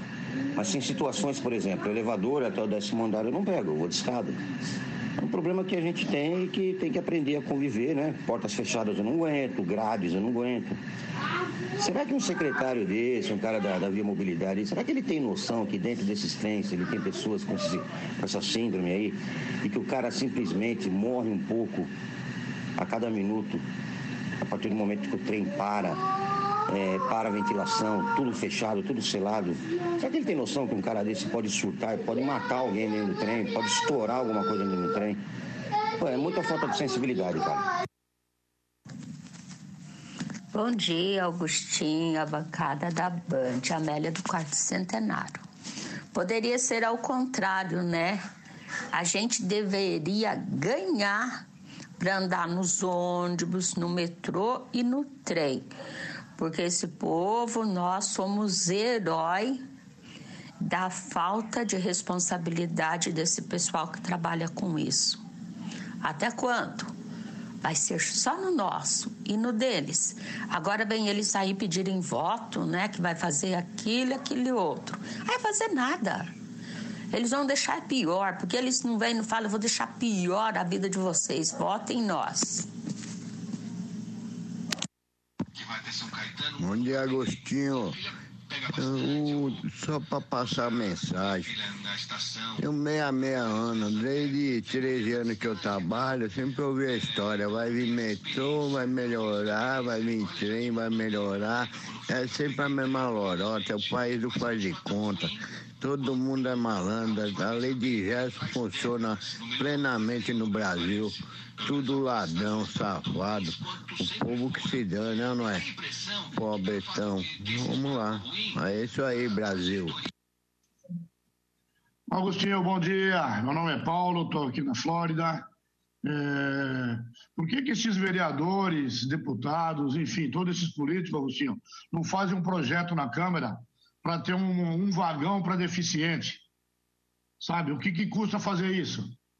Por questão de brincadeira, né, Agostinho? É fácil ficar sentado com 10, 15 assessor, dividindo o salário e deixar o povo sofrer, né? Tá fácil para resolver, minha gente. É só querer resolver, Agostinho. Grande abraço, parabéns pelo programa. Fique com Deus. Oi, Agostinho. Oi, Ana, tudo bem? Bom dia. César manda aqui São Paulo. Agostinho, eu acho o seguinte: é, o que mais é chocante nessa história é as pessoas acharem isso normal. Quando a coisa acontece, elas simplesmente saem por lá, pulando, se agarrando, trepando, porque é, é isso todo dia. Meu Deus do céu, que horror. Bom dia a todos, amigos da Bandeirantes, sobre as questões do trem.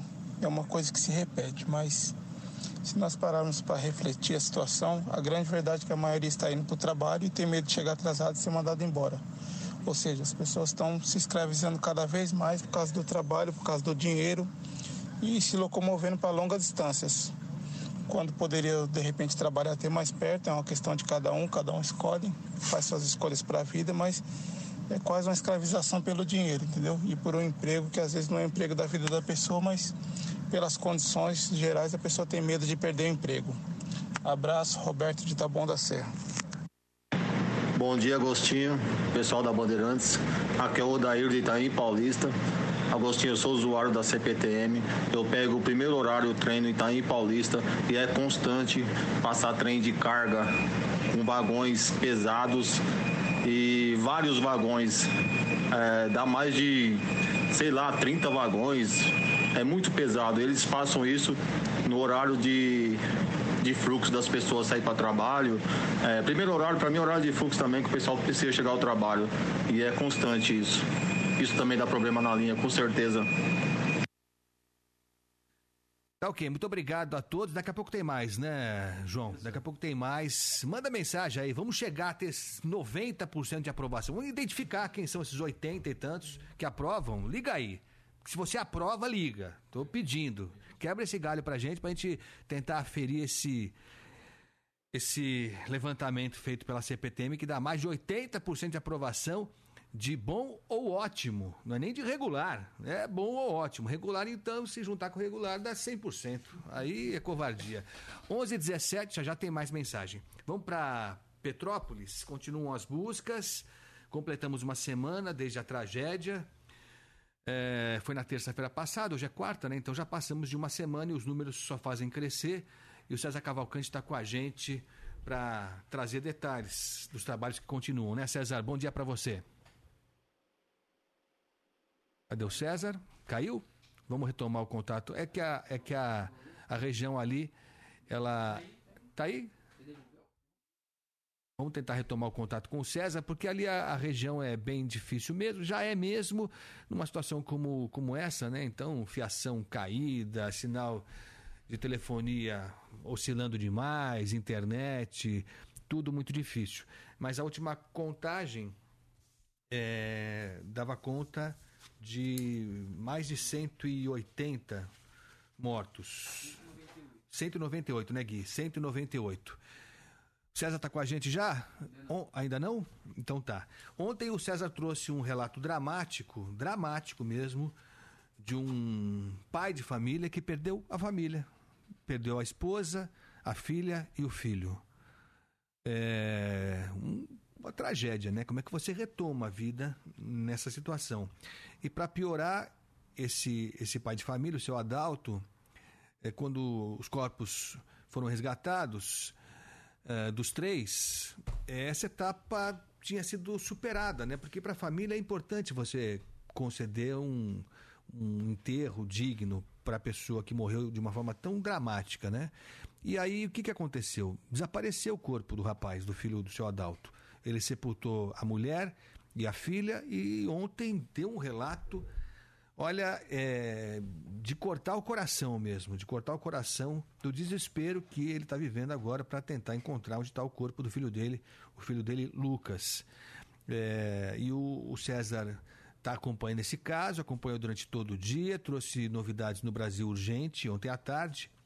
Aliás, enquanto a gente retoma o contato com o César, eu ontem liguei é, para o IML de, de Petrópolis para falar desse caso. E o, e o perito que, que me atendeu é, não, não, não, trouxe notícias muito alentadoras, não, mas o César está com a gente agora e vai trazer informações ao vivo de Petrópolis. 11h20, César, bom dia. Bom dia, Agostinho. Bom dia a todos que acompanham Manhã Bandeirantes. A gente volta a falar do drama da família, ou melhor, da pessoa, porque ele não tem mais família, do seu Adalto Vieira da Silva. Ele perdeu esposa, a filha de 6 anos e o filho de 21 anos na tragédia aqui em Petrópolis, todos mortos no Morro da Oficina. E o corpo do filho dele, o Lucas, de 21 anos, está desaparecido. Não que esteja soterrado. Ele foi resgatado, mas entregue a uma equipe de resgate e depois desapareceu. O pai está nessa saga desde o primeiro dia, na terça-feira da semana passada, indo ao Instituto Médico Legal, delegacia, Corpo de Bombeiros. Ele foi até o pronto-socorro, perto do Morro da Oficina, onde alguns corpos foram levados, para onde alguns corpos foram levados mas até o momento não encontrou o corpo do filho. A esposa, é, a Regina e a filha, Ana Clara, de seis anos, já foram enterradas. Ele está nessa luta para encontrar o filho, e ontem nós trouxemos a história, o relato dele, e estamos atrás também das autoridades. Tá, a tem aí um trecho, né, dele falando ontem, e a gente depois vem com as respostas das autoridades que não são satisfatórias. Eles acharam ele e desceu com ele, gente. E, e eu tô desde quarta-feira lá no INL e o, o, corpo não aparece. Um garoto de 1,92m. Gente, me ajuda. Ele me ajuda a enterrar pelo menos meu filho. É isso. É, bom, a gente procurou o Instituto Médico Legal. O corpo do, do filho do seu Adalto foi resgatado por tios. Eles reconheceram, né?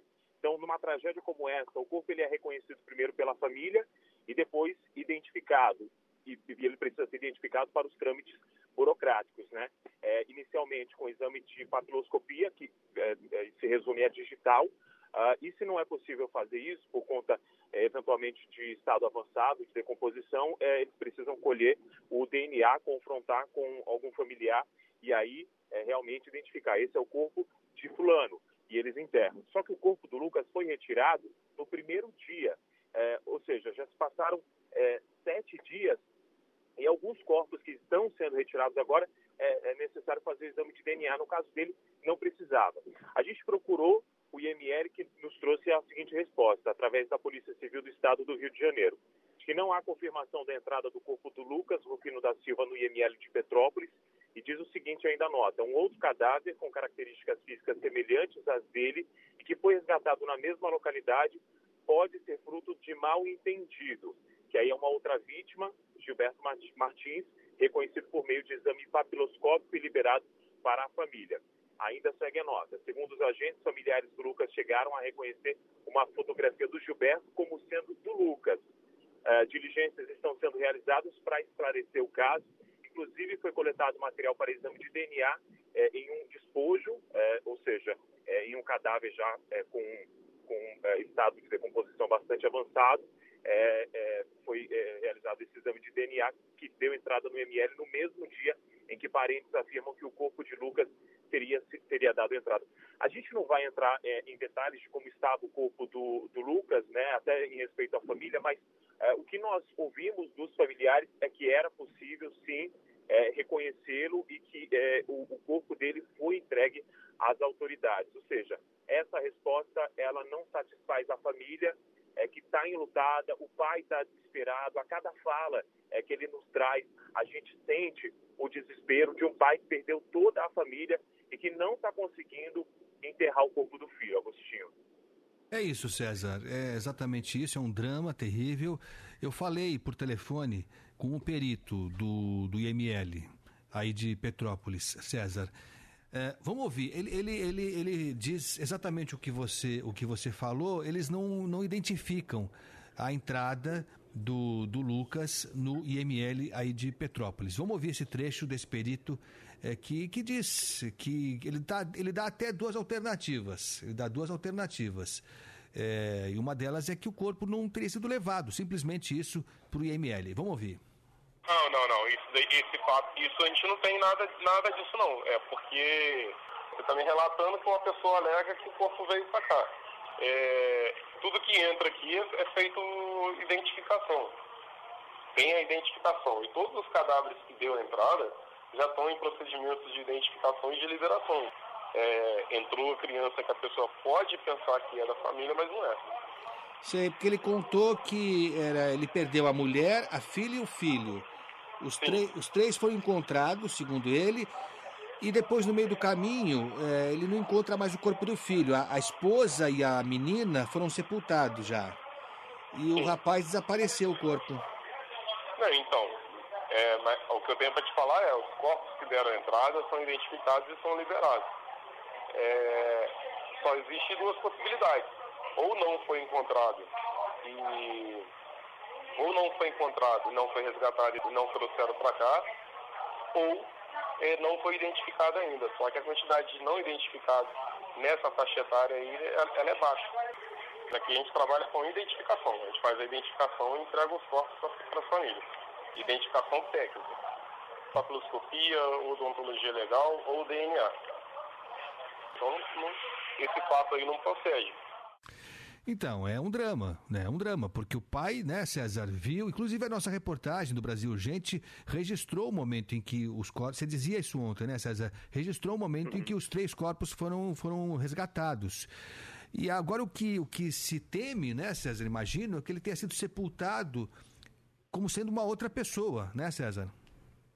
há essa possibilidade. Uh, foram os tios que encontraram o corpo do Lucas e, e, ontem mesmo o seu Adalto ele fala, meu filho ele tinha 1,92m, 100 quilos, é, não, não é, é, é, é trivial é que se faça uma confusão como essa. É, pode ser que tenha sido enterrado, então, é, é, errado, né? A gente também não, não, pode descartar essa possibilidade. Aqui a gente ouviu cada história, Agostinho. A gente ouviu uma história de que chegou uma garota, é, é, história da família, né? A família dando entrevista pra gente. Chegou uma garota, Helena, é, de um ano de idade, já estava na funerária, a família já ia levar o caixão para ser enterrado, quando os familiares foram ver o corpo, era de uma outra garotinha, uma outra Helena, também de um ano de idade. O familiar me disse, o tio dessa garotinha, minha, minha sobrinha ela tem um cabelo encaracolado, era uma menina branca de cabelo liso, né? Então, a, as famílias também estão vivendo esse tipo de drama. Agora, o, o exame de DNA, a amostra já foi coletada ontem pelo pai, pode demorar de 10 a 60 dias para sair o resultado, e pode ser que nesse tempo a família fique sem, sem respostas e quando chegar a resposta seja uma resposta como essa, seu filho já foi enterrado.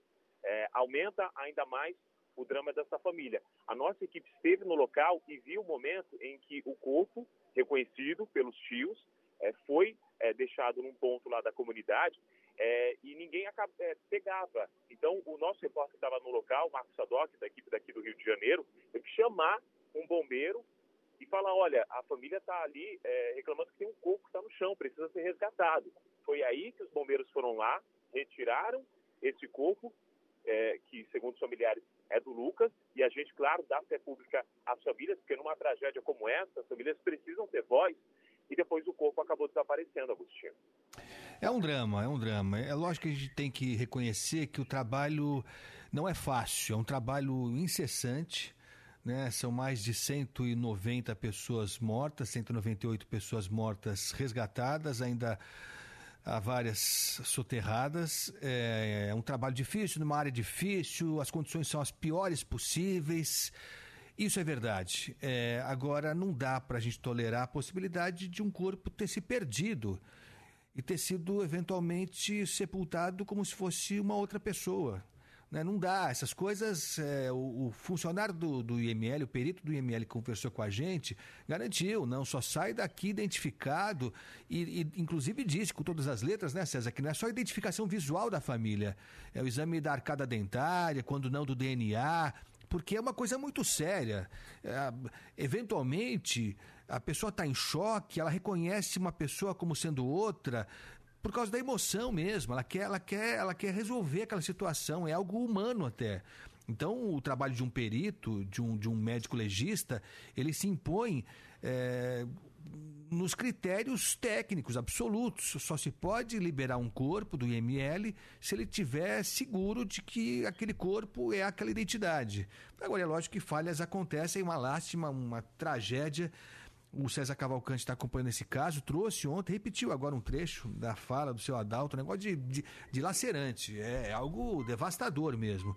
E o César e a nossa equipe é, do Grupo Bandeirantes que está lá em Petrópolis vai seguir acompanhando esse caso e outros que, que vão surgindo aos poucos a cada novo resgate que acontece. César, muito obrigado, viu? Parabéns pelo trabalho e hoje tem mais no Brasil Urgente, né? Tem mais, são muitas buscas realizadas em diferentes comunidades, ainda há muitas pessoas desaparecidas e há muitos apelos dos petropolitanos, moradores de Petrópolis, depois dessa tragédia que a gente precisa é, colocar e cobrar as autoridades, Agostinho. É isso, César Cavalcante que segue acompanhando, é grande equipe, grande trabalho, duro, difícil, doloroso, feito pela equipe do Grupo Bandeirantes de Comunicação lá em Petrópolis. 11 e meia, vamos seguir nessa cobertura com Carlos Briggs, agora que está com a gente. Bom dia para você, Briggs. Ô Agostinho, bom dia para você, bom dia para todos que nos ouvem. Agora há pouco, há mais ou menos 30 minutos atrás, Corpo de Bombeiros retirou um corpo do Rio Quitandinha. O Rio Quitandinha foi um dos pontos ali onde aquele vídeo que ganhou muita repercussão de um ônibus que foi arrastado pelas, pela, pela correnteza. Uh, e também tem, tem ganho muita repercussão o pai do adolescente, Gabriel, que tenta localizar o corpo do, do filho. Eu cheguei a perguntar para a equipe do Corpo de Bombeiros que fez a retirada do corpo se tinha algum traço, semelhança do jovem, do adolescente. A princípio não, viu, Agostinho? Trata-se num primeiro momento, é claro que o corpo já tem uma certa decomposição, isso dificulta o trabalho, a identificação visual, a gente não vai ser liviano para taxar que o corpo pode ser ou não pode ser, mas num primeiro momento trata-se de um corpo de um homem, mas com aparência entre 45 a 55 anos de idade e não aparentava que tinha cabelos longos, diferente do jovem Gabriel, que tem cabelos, é, cabelos longos. Por aqui, os trabalhos de retirada de lixo, é, do dia a dia do Petropolitano, ele começa a dar algum contorno de, quem sabe, voltar a uma normalidade. As linhas de ônibus, por exemplo, a gente teve na rodoviária central de Petrópolis, onde circulam todas, saem todas as linhas que cortam a cidade da região serrana do Rio de Janeiro, informação que a gente levantou é que só 40% das linhas estão circulando, quer seja porque as empresas de ônibus perderam muitos veículos, quer seja porque não podem chegar em áreas ainda inacessíveis. E mesmo as áreas em que os ônibus chegam, chegam numa quantidade menor, até porque há muito buraco, há muita cratera. Então, o petropolitano que precisa trabalhar, que saiu de casa e dessa região, fora da região central, nesses bairros é, mais longínquos, eles estão caminhando aí de 40, 50 minutos até uma hora para conseguir chegar numa parte central, tomar, pegar um ônibus e se dirigir até o trabalho, Agostinho. É difícil demais, né? É difícil demais. Você vê que os dramas vão se vão se sucedendo e, e você vê a que, a que ponto chega, né, Briggs? Ah, as mortes. Eu, eu fico vendo os relatos que vocês estão captando aí. É, algumas pessoas, é, eu, eu, eu fico impressionado com a serenidade que algumas pessoas demonstram falando das buscas, que ainda está procurando um amigo, um filho que está soterrado. Eu acho que acho que é Deus. Para quem acredita, acho que é Deus que fala assim: ó, vou dar uma segurada aí, porque senão a pessoa não se aguenta em cima das pernas dela. É, então é, as pessoas vão vão vão tendo que encontrar forças para continuar a vida. Não estamos nem falando mais disso, né? De, da busca é. dolorosa pelo corpo da pessoa que morreu.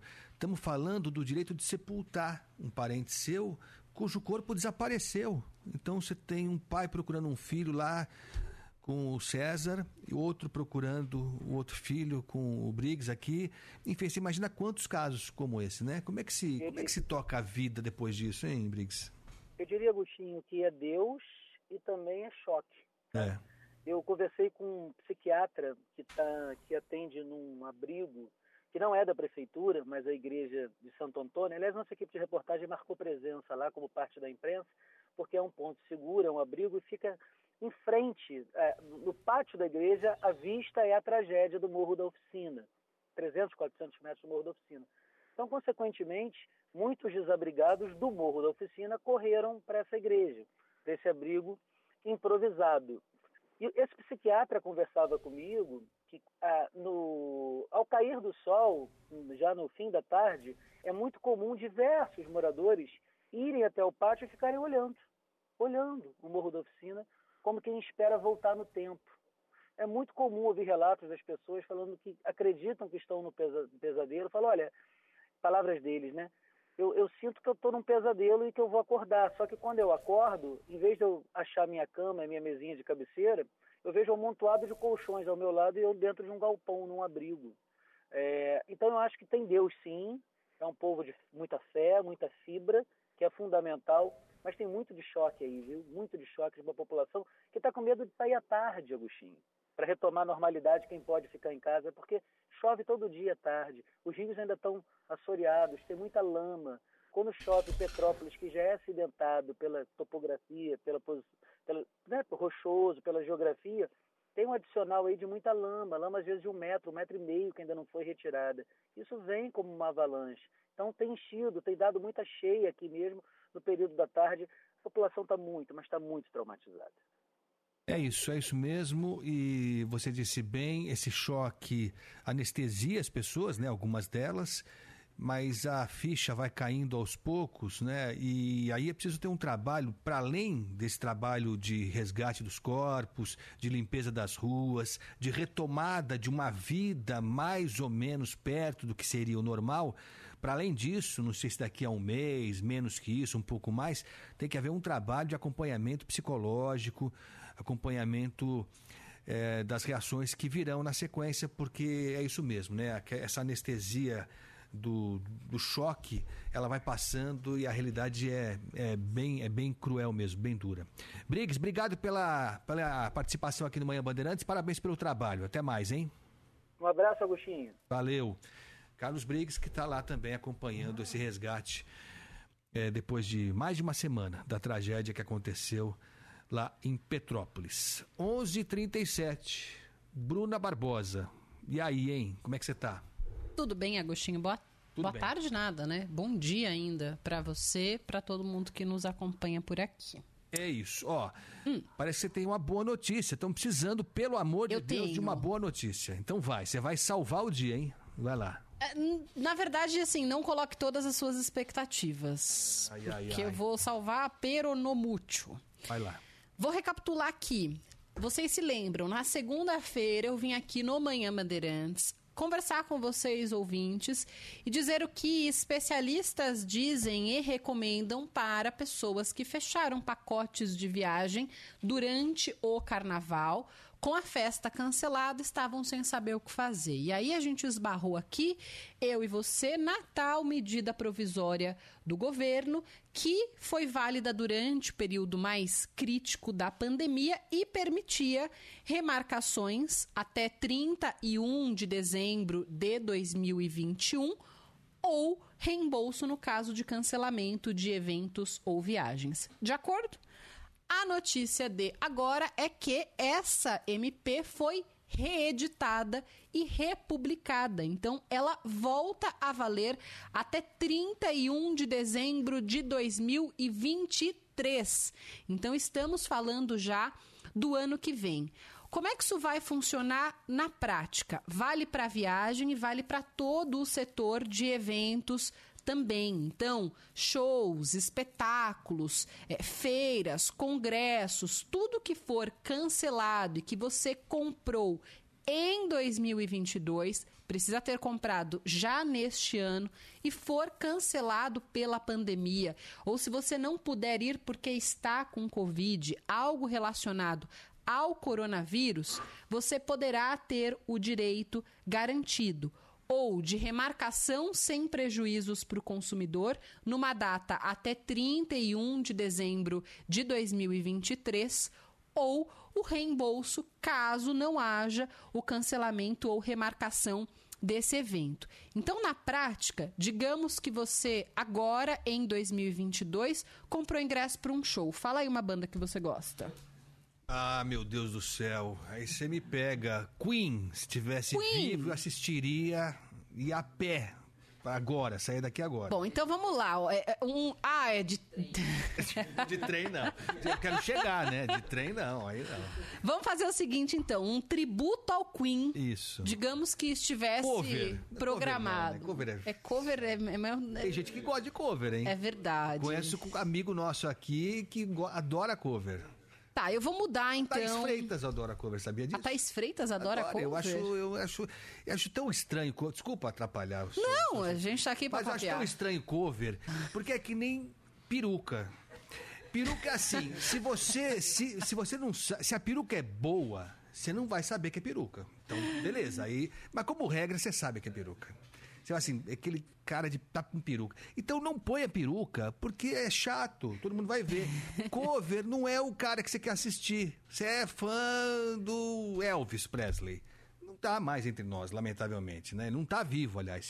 Tem gente que acha que ele tá vivo ainda. Michael Não tá. Jackson também. né? É, não tá, não tá. Aí você vai ver o cover do Michael Jackson. Não dá. Tá, então, ó, sem cover e sem Não, tributo. fala uma banda que você Você, gosta, você falou em Thaís Freitas, então vou, vou colocar aqui o Leonardo. A Thaís Freitas ama o Leonardo, o cantor Leonardo. Então, digamos que a Thaís tenha comprado um show pro Leonardo mês que vem. Boa. Tá? Então, hipoteticamente, ela comprou hoje. Descobriu Legal. que o show do Leonardo vai acontecer no mês que vem.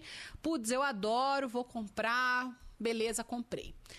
Por causa da pandemia, o cenário, o show do Leonardo foi cancelado. Como aconteceu desde 2020, com show, com viagem, com tudo que a gente viu. O que, que a Thaís tem de opção ali enquanto consumidora? Aguardar, ter o crédito do valor que ela comprou, se esse show não for remarcado ou se ela não quiser ir mais a esse show, ou o cancelamento ali da compra, caso esse show não seja remarcado até 31 de dezembro de 2023. Nesse caso, Agostinho e ouvintes, como a MP segue é, a mesma regra da medida provisória anterior, o cancelamento e o estorno, a devolução do dinheiro pago é a última opção e ela só está prevista no texto caso não seja remarcado ou não haja um acordo entre a empresa e o consumidor. Então, se esse show do Leonardo não acontecer em março, mas acontecer em setembro de 2023, tem uma outra data, o consumidor precisará ou utilizar o serviço nessa data ou ficar com crédito do valor pago ali por esse ingresso até o dia 31 de dezembro. Importante deixar claro aqui, vou repetir isso quantas vezes forem necessárias. Estou falando de uma MP que vale para esse ano, compras que são válidas para este ano. Então, ah, eu comprei o show do Leonardo no ano passado e ele não vai acontecer mais esse ano. Bom, aí você não entra nessa regra. Procure órgãos de defesa, procure, por exemplo, o Procon, consumidor.gov, que é do governo federal. Tente conseguir auxílio, mas aí não vai ser via MP. E importante deixar claro aqui também para você que nos ouve que isso vale para áreas de turismo, então agências, transportadoras, os cruzeiros. Quem comprar um cruzeiro, por exemplo, mas tem que ter comprado em janeiro, fevereiro ou agora já de olho na temporada do ano que vem, temporada de cruzeiros que é sempre de novembro a abril. Então digamos que agora o preço tá bom, você olhou ali, comprou um cruzeiro para viajar na temporada de 2023. Se for cancelada, você vai ter esse crédito ou direito de remarcação. Mas eu disse para você que eu estava aqui com uma boa notícia, pero no mucho. E qual que é esse asterisco? Não vale para passagens aéreas. Ué. É uma medida provisória que vale para todo o setor de turismo, menos companhias aéreas. Então, se você comprou, por exemplo, um cruzeiro e esse cruzeiro vai sair de Salvador, você vai fazer um cruzeiro ali pelo Nordeste, você mora em São Paulo. Então você comprou uma passagem. São Paulo, Salvador, para sair de lá, da capital da Bahia. Esquece, o valor da passagem não entre. Aí vai valer a regra que você combinou com a companhia aérea. Então, no resumo do resumo, segundo a Associação Brasileira de Agências de Viagens, essa medida é uma atualização somente da regra antiga. Na prática, a única coisa que muda é o prazo, que agora é 31 de dezembro de 2023. Vamos ouvir a explicação da Magda Nassar, que é a presidente da BAV. Nada se altera em termos de reembolso para este ano. Então, foi cancelado este ano, ele vai ser devolvido até 2023. Foi cancelado e entrou nas normas do ano passado, até dezembro de 21, recebe conforme o acordado anteriormente. O passageiro terá que receber conforme o acordado anteriormente. Então, isso significa que o que, que é o acordado anteriormente?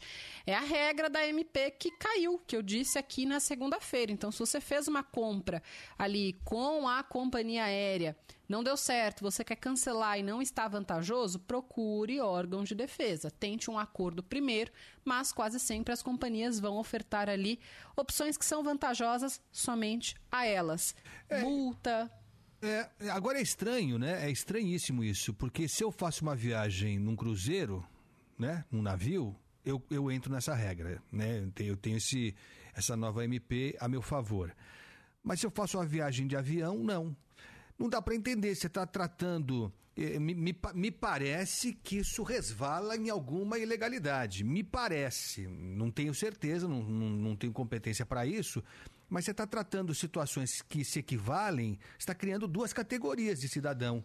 Quer dizer, eu prefiro viajar de navio, eu sou beneficiado. Se eu prefiro viajar de avião, eu não, não tenho esse benefício. Eu não sei. Eu, eu, eu, eu, eu- eu- sinceramente, eu acho que isso vai, vai dar pano para manga. Ou dentro da mesma regra, Agostinho, porque vale, por exemplo, para pacotes de viagem. Então, digamos que estranho. você comprou um pacote para um resort no Rio de Janeiro. Você pode ter a remarcação do resort, mas se você comprou uma passagem para chegar ao Rio de Janeiro, a passagem de acordo ali com o cancelamento da própria companhia aérea. Isso é muito ruim para quem? Para o consumidor, para a pessoa que precisar desmarcar né, essa viagem de alguma forma. Sem dúvida nenhuma. Mas acho que é ruim também para as companhias aéreas. Eu, eu, eu, eu arrisco dizer isso. Eu arrisco. Eu queria saber que lobby foi que atuou para deixar de fora ah, o transporte aéreo. É, porque acho que não é bom para eles também. Né? Vai criar um mal-estar. Quer dizer, eu, eu vou evitar fazer a viagem por via aérea por causa disso. Eu não sei, eu, eu- eu lamento profundamente. Acho que estamos criando duas categorias, né? São cidadãos que compraram um serviço para uma viagem. Só que uns têm benefício, outros não têm esse benefício. Não sei se isso se sustenta diante da lei. Acho que até o PROCON é, podia se manifestar aí, não sei exatamente. Estou chutando também, porque eu não domino né, legislação, óbvio que não. Mas me parece uma questão de bom senso. Acho que isso aberra o bom senso. Enfim, é um avanço, mas faltou esse, esse pedacinho aí para a coisa ficar perfeita e tratar de forma igual os consumidores que se sentem prejudicados. É isso. E lembrando aqui, Agostinho, que no caso de cancelamentos, né, que seria a última opção, o prazo também é 31 de dezembro de 2023, tá? Então, mantendo esse exemplo, se o show do Leonardo não acontecer, não acontecesse, né, hipoteticamente, em março, e a Thaís não quisesse ir, não quisesse o crédito, porque ela não quer outro show, nenhum outro tá show. Plantão no outro- É, porque ela tá de plantão, no fim de semana que marcou, porque ela tem uma programação no final de semana que marcou e ela não quer o crédito, porque o único cantor que ela gosta é o Leonardo. Eu não quero ter ali 200 reais o show do Leonardo para ir no show do tributo ao Queen, porque eu comprei o Leonardo eu quero o Leonardo. Existe essa opção? Sim. Nesse caso, o consumidor vai ser reembolsado? Vai, mas aí o prazo também é até 31 de dezembro de 2023. Então talvez você cancele algo que está previsto agora para março, um show que aconteceria e só receba essa grana em 31 de dezembro de 23. Talvez jogue, né, os... os isso, isso também é para facilitar de alguma forma o setor que está atingido, tem menos shows, ainda é um, um setor que sofre muito com os impactos da pandemia. Então, para que eles também não precisem fazer todas essas devoluções agora, imediatamente, o prazo também é estendido a eles. 31 de dezembro de 2023. Muito bom, muito bom. Informação importante da Bruna Barbosa que vai seguir acompanhando isso. Vamos ver se de repente eh, não tem uma mudança aí, acrescenta transporte aéreo, enfim, acho que seria legal. Valeu, Bruna. Obrigado, hein? Valeu, até amanhã. Até amanhã.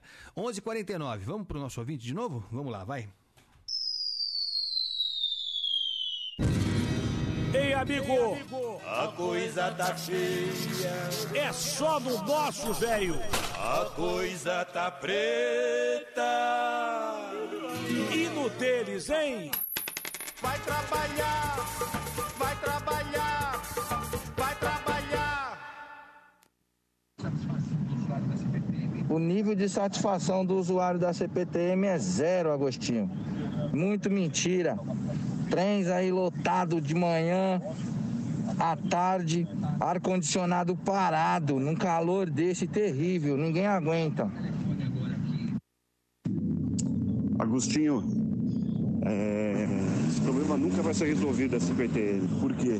Eu tenho dois amigos que trabalham lá. E quando os trens foram trocados, colocaram os trens novos, colocaram os trens que consomem muito mais energia. Eles me falaram.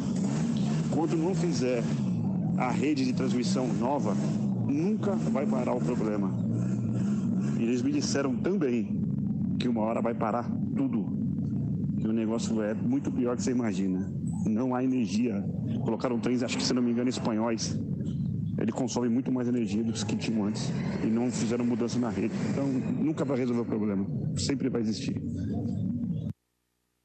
Oi, Ana, Agostinho, bom dia.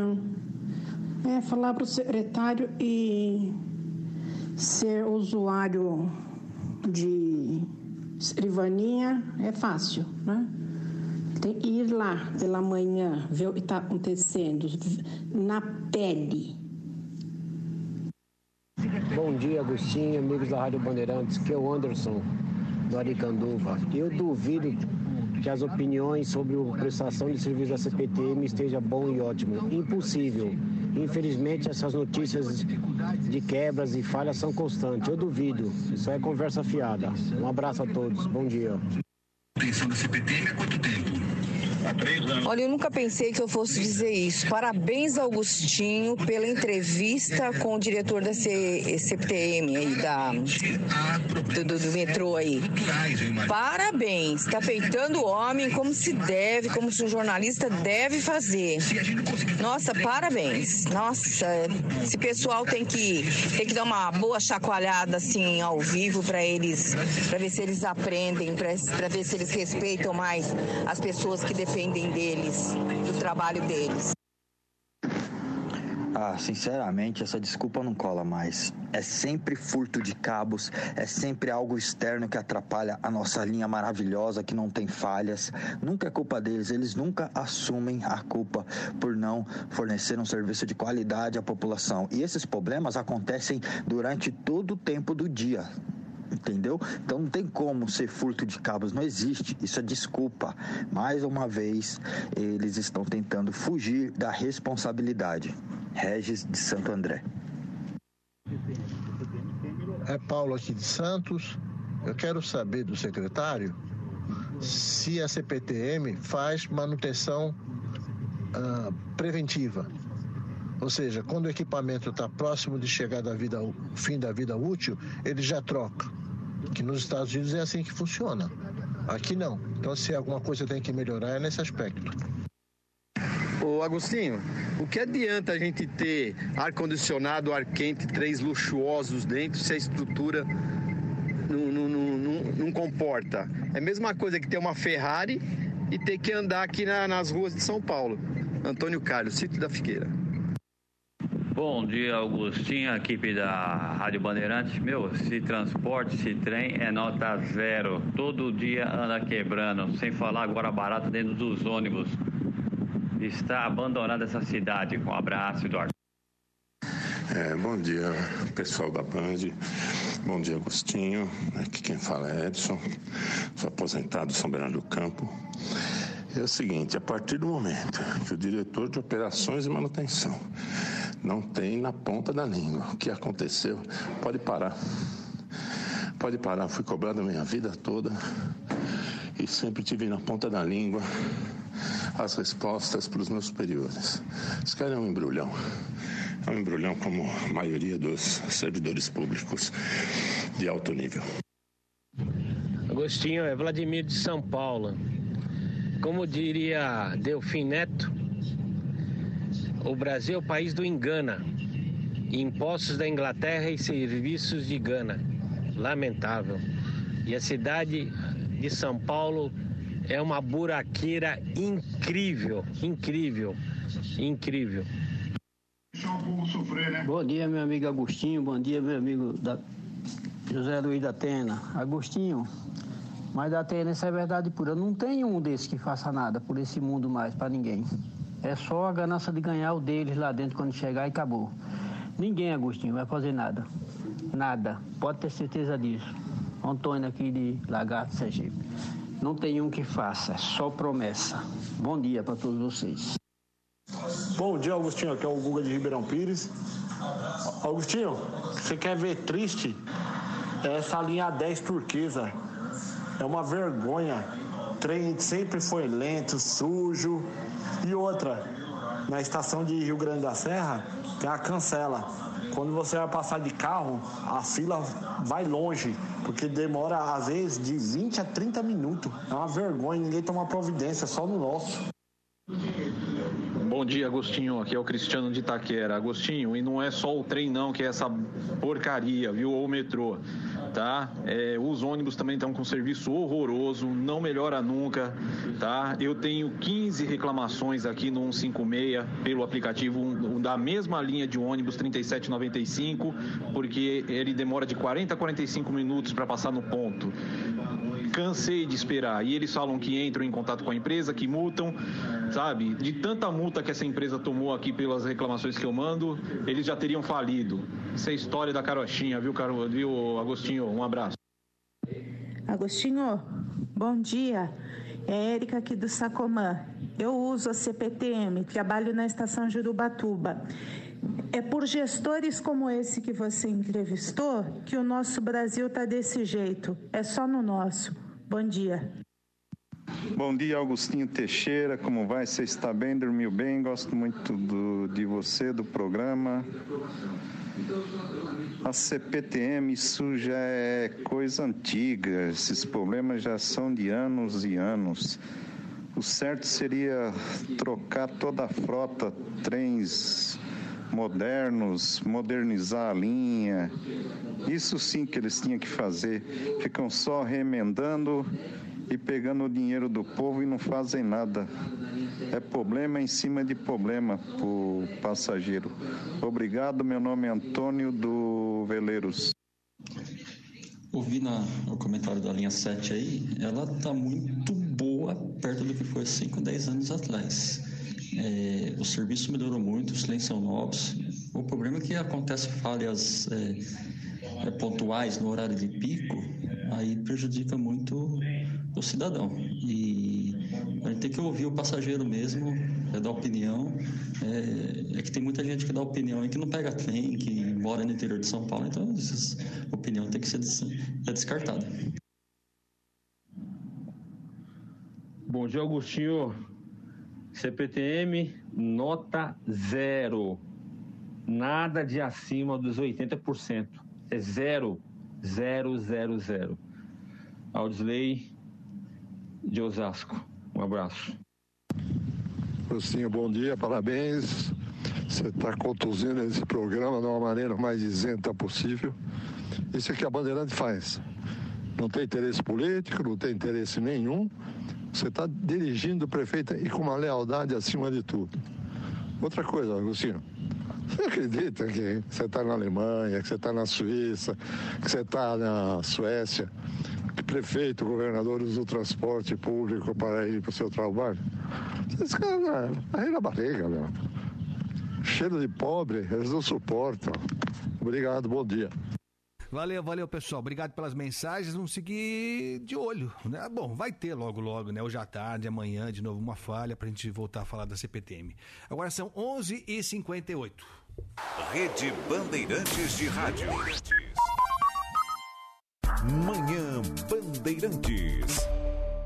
Tá na hora da Sky entrar em campo e marcar um golaço na programação da sua TV. Na Sky tem tudo o que a gente gosta. Tem filmes, séries e muito esporte, para você não perder nenhum lance, seja de futebol, basquete ou até mesmo skate. Com Sky pré-pago, você não paga mensalidade e recarrega quando quiser, podendo pagar só R$ 23,90 por quatro meses de recarga digital. Aproveite! Ligue 0800 940 2354 0800 940 2354. Vem pra Sky 0800 940 2354. Só o seguro Toque Marine Vida Individual vem com a cobertura resolvedora. Isso significa que. Preciso de um médico, mas não posso sair de casa. Resolve. E caso eu descubra uma doença grave? Resolve. E se eu precisar de indenização por ficar internado? Resolve. E se eu vier a faltar e quiser que minha família siga tranquila? Resolve. Seguro Toque Marine Vida Individual. Inédito serviço com orientação médica online e pagamento no cartão de crédito. Toque Marine Seguradora. Fale com seu corretor. O registro do produto é automático e não representa aprovação ou recomendação por parte da SUSEP.